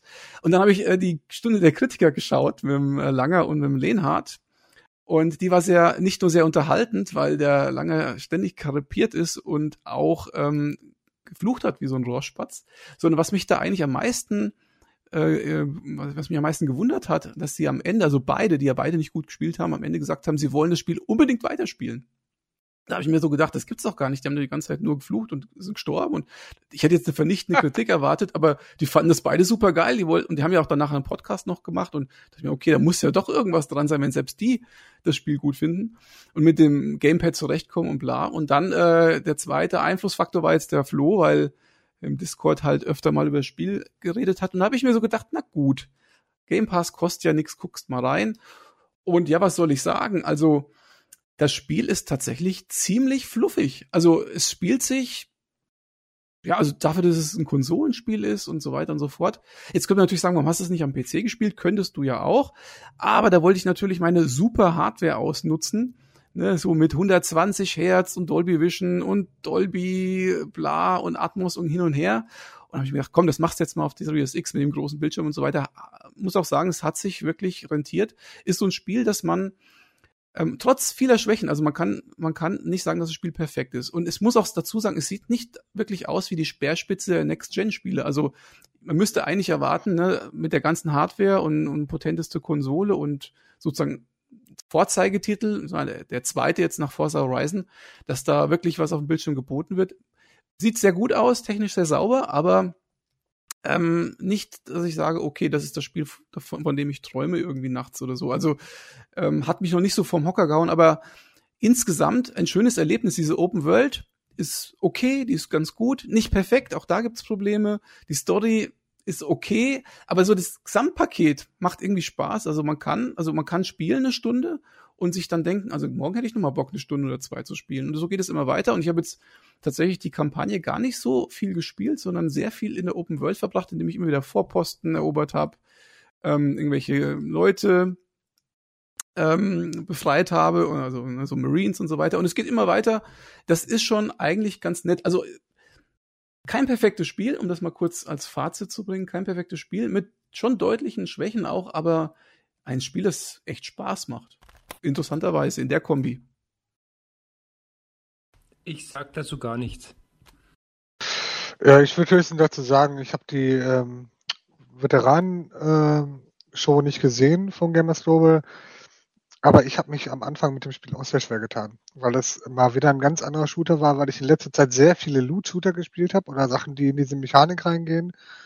Und dann äh, kannst du in Halo nicht hingehen, dich in den offenen Gang reinstellen und wie ein Irrer einfach wie Rambo rumballern. Das funktioniert bei dem Spiel nicht. Das funktioniert und, bei Outriders, deswegen ist es so gut. Ja, genau, ne? Und das funktioniert bei Halo tatsächlich nicht und deswegen bin ich da tatsächlich auch bei meinem, den einen Versuch, den ich bisher hatte, dann auch ziemlich auf die Fresse gefallen und bin dann irgendwie noch in dem, in dem Startraumschiff auch gestorben.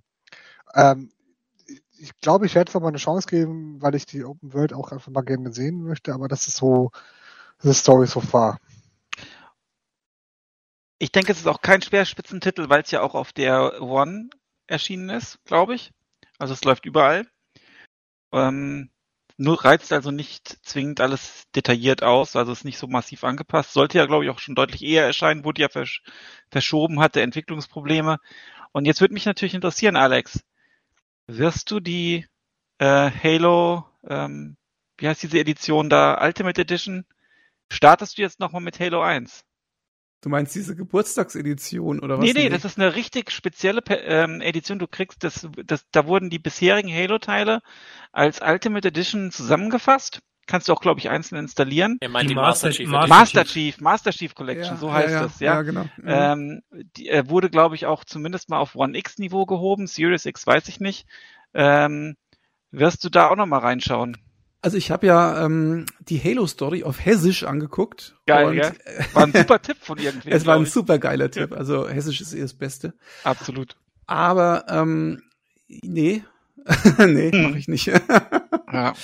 Ich glaube, das Beste an Halo, also das, das Gunplay ist ziemlich gut, muss man wirklich sagen. Und äh, die Open World dazu, die gefällt mir ziemlich gut. Ich, wahrscheinlich würde jetzt noch irgendjemand sagen, er mag die, den Greifhaken besonders gern. Kann ich jetzt, der ist auch in Ordnung, jetzt aber nicht, nicht das entscheidende Kriterium für mich. Ähm, aber ich glaube, ohne die Open World würde es mir ehrlich gesagt nicht so viel Spaß machen, weil ich, ich bewege mich ja sozusagen gar nicht in der Kampagne entlang im Moment, sondern mache ja diese ganzen anderen Sachen. Also aber wie gesagt, die Open World ist nicht perfekt. Also das ist eigentlich eine Pseudo-Open World. Aber ich möchte jetzt nicht zu, zu weit fassen. Jedenfalls, das ist mein Platz 4 und ein sehr ungewöhnlicher, eine sehr ungewöhnliche Platzierung in meinen Top 5. Mhm. Ich würde sagen, an der Stelle machen wir unseren angekündigten Break. Das war's für den 23.12. für unser Teil 1. Und ihr hört uns morgen wieder zu Heiligabend mit den Plätzen 3 bis 1. In diesem Sinne sag ich jetzt mal Tschüss und ja, bis, wahrscheinlich bis morgen. Servus. Tschüss, Tschüss. bis morgen. Macht's bis gut. Bis morgen. Feiert schön.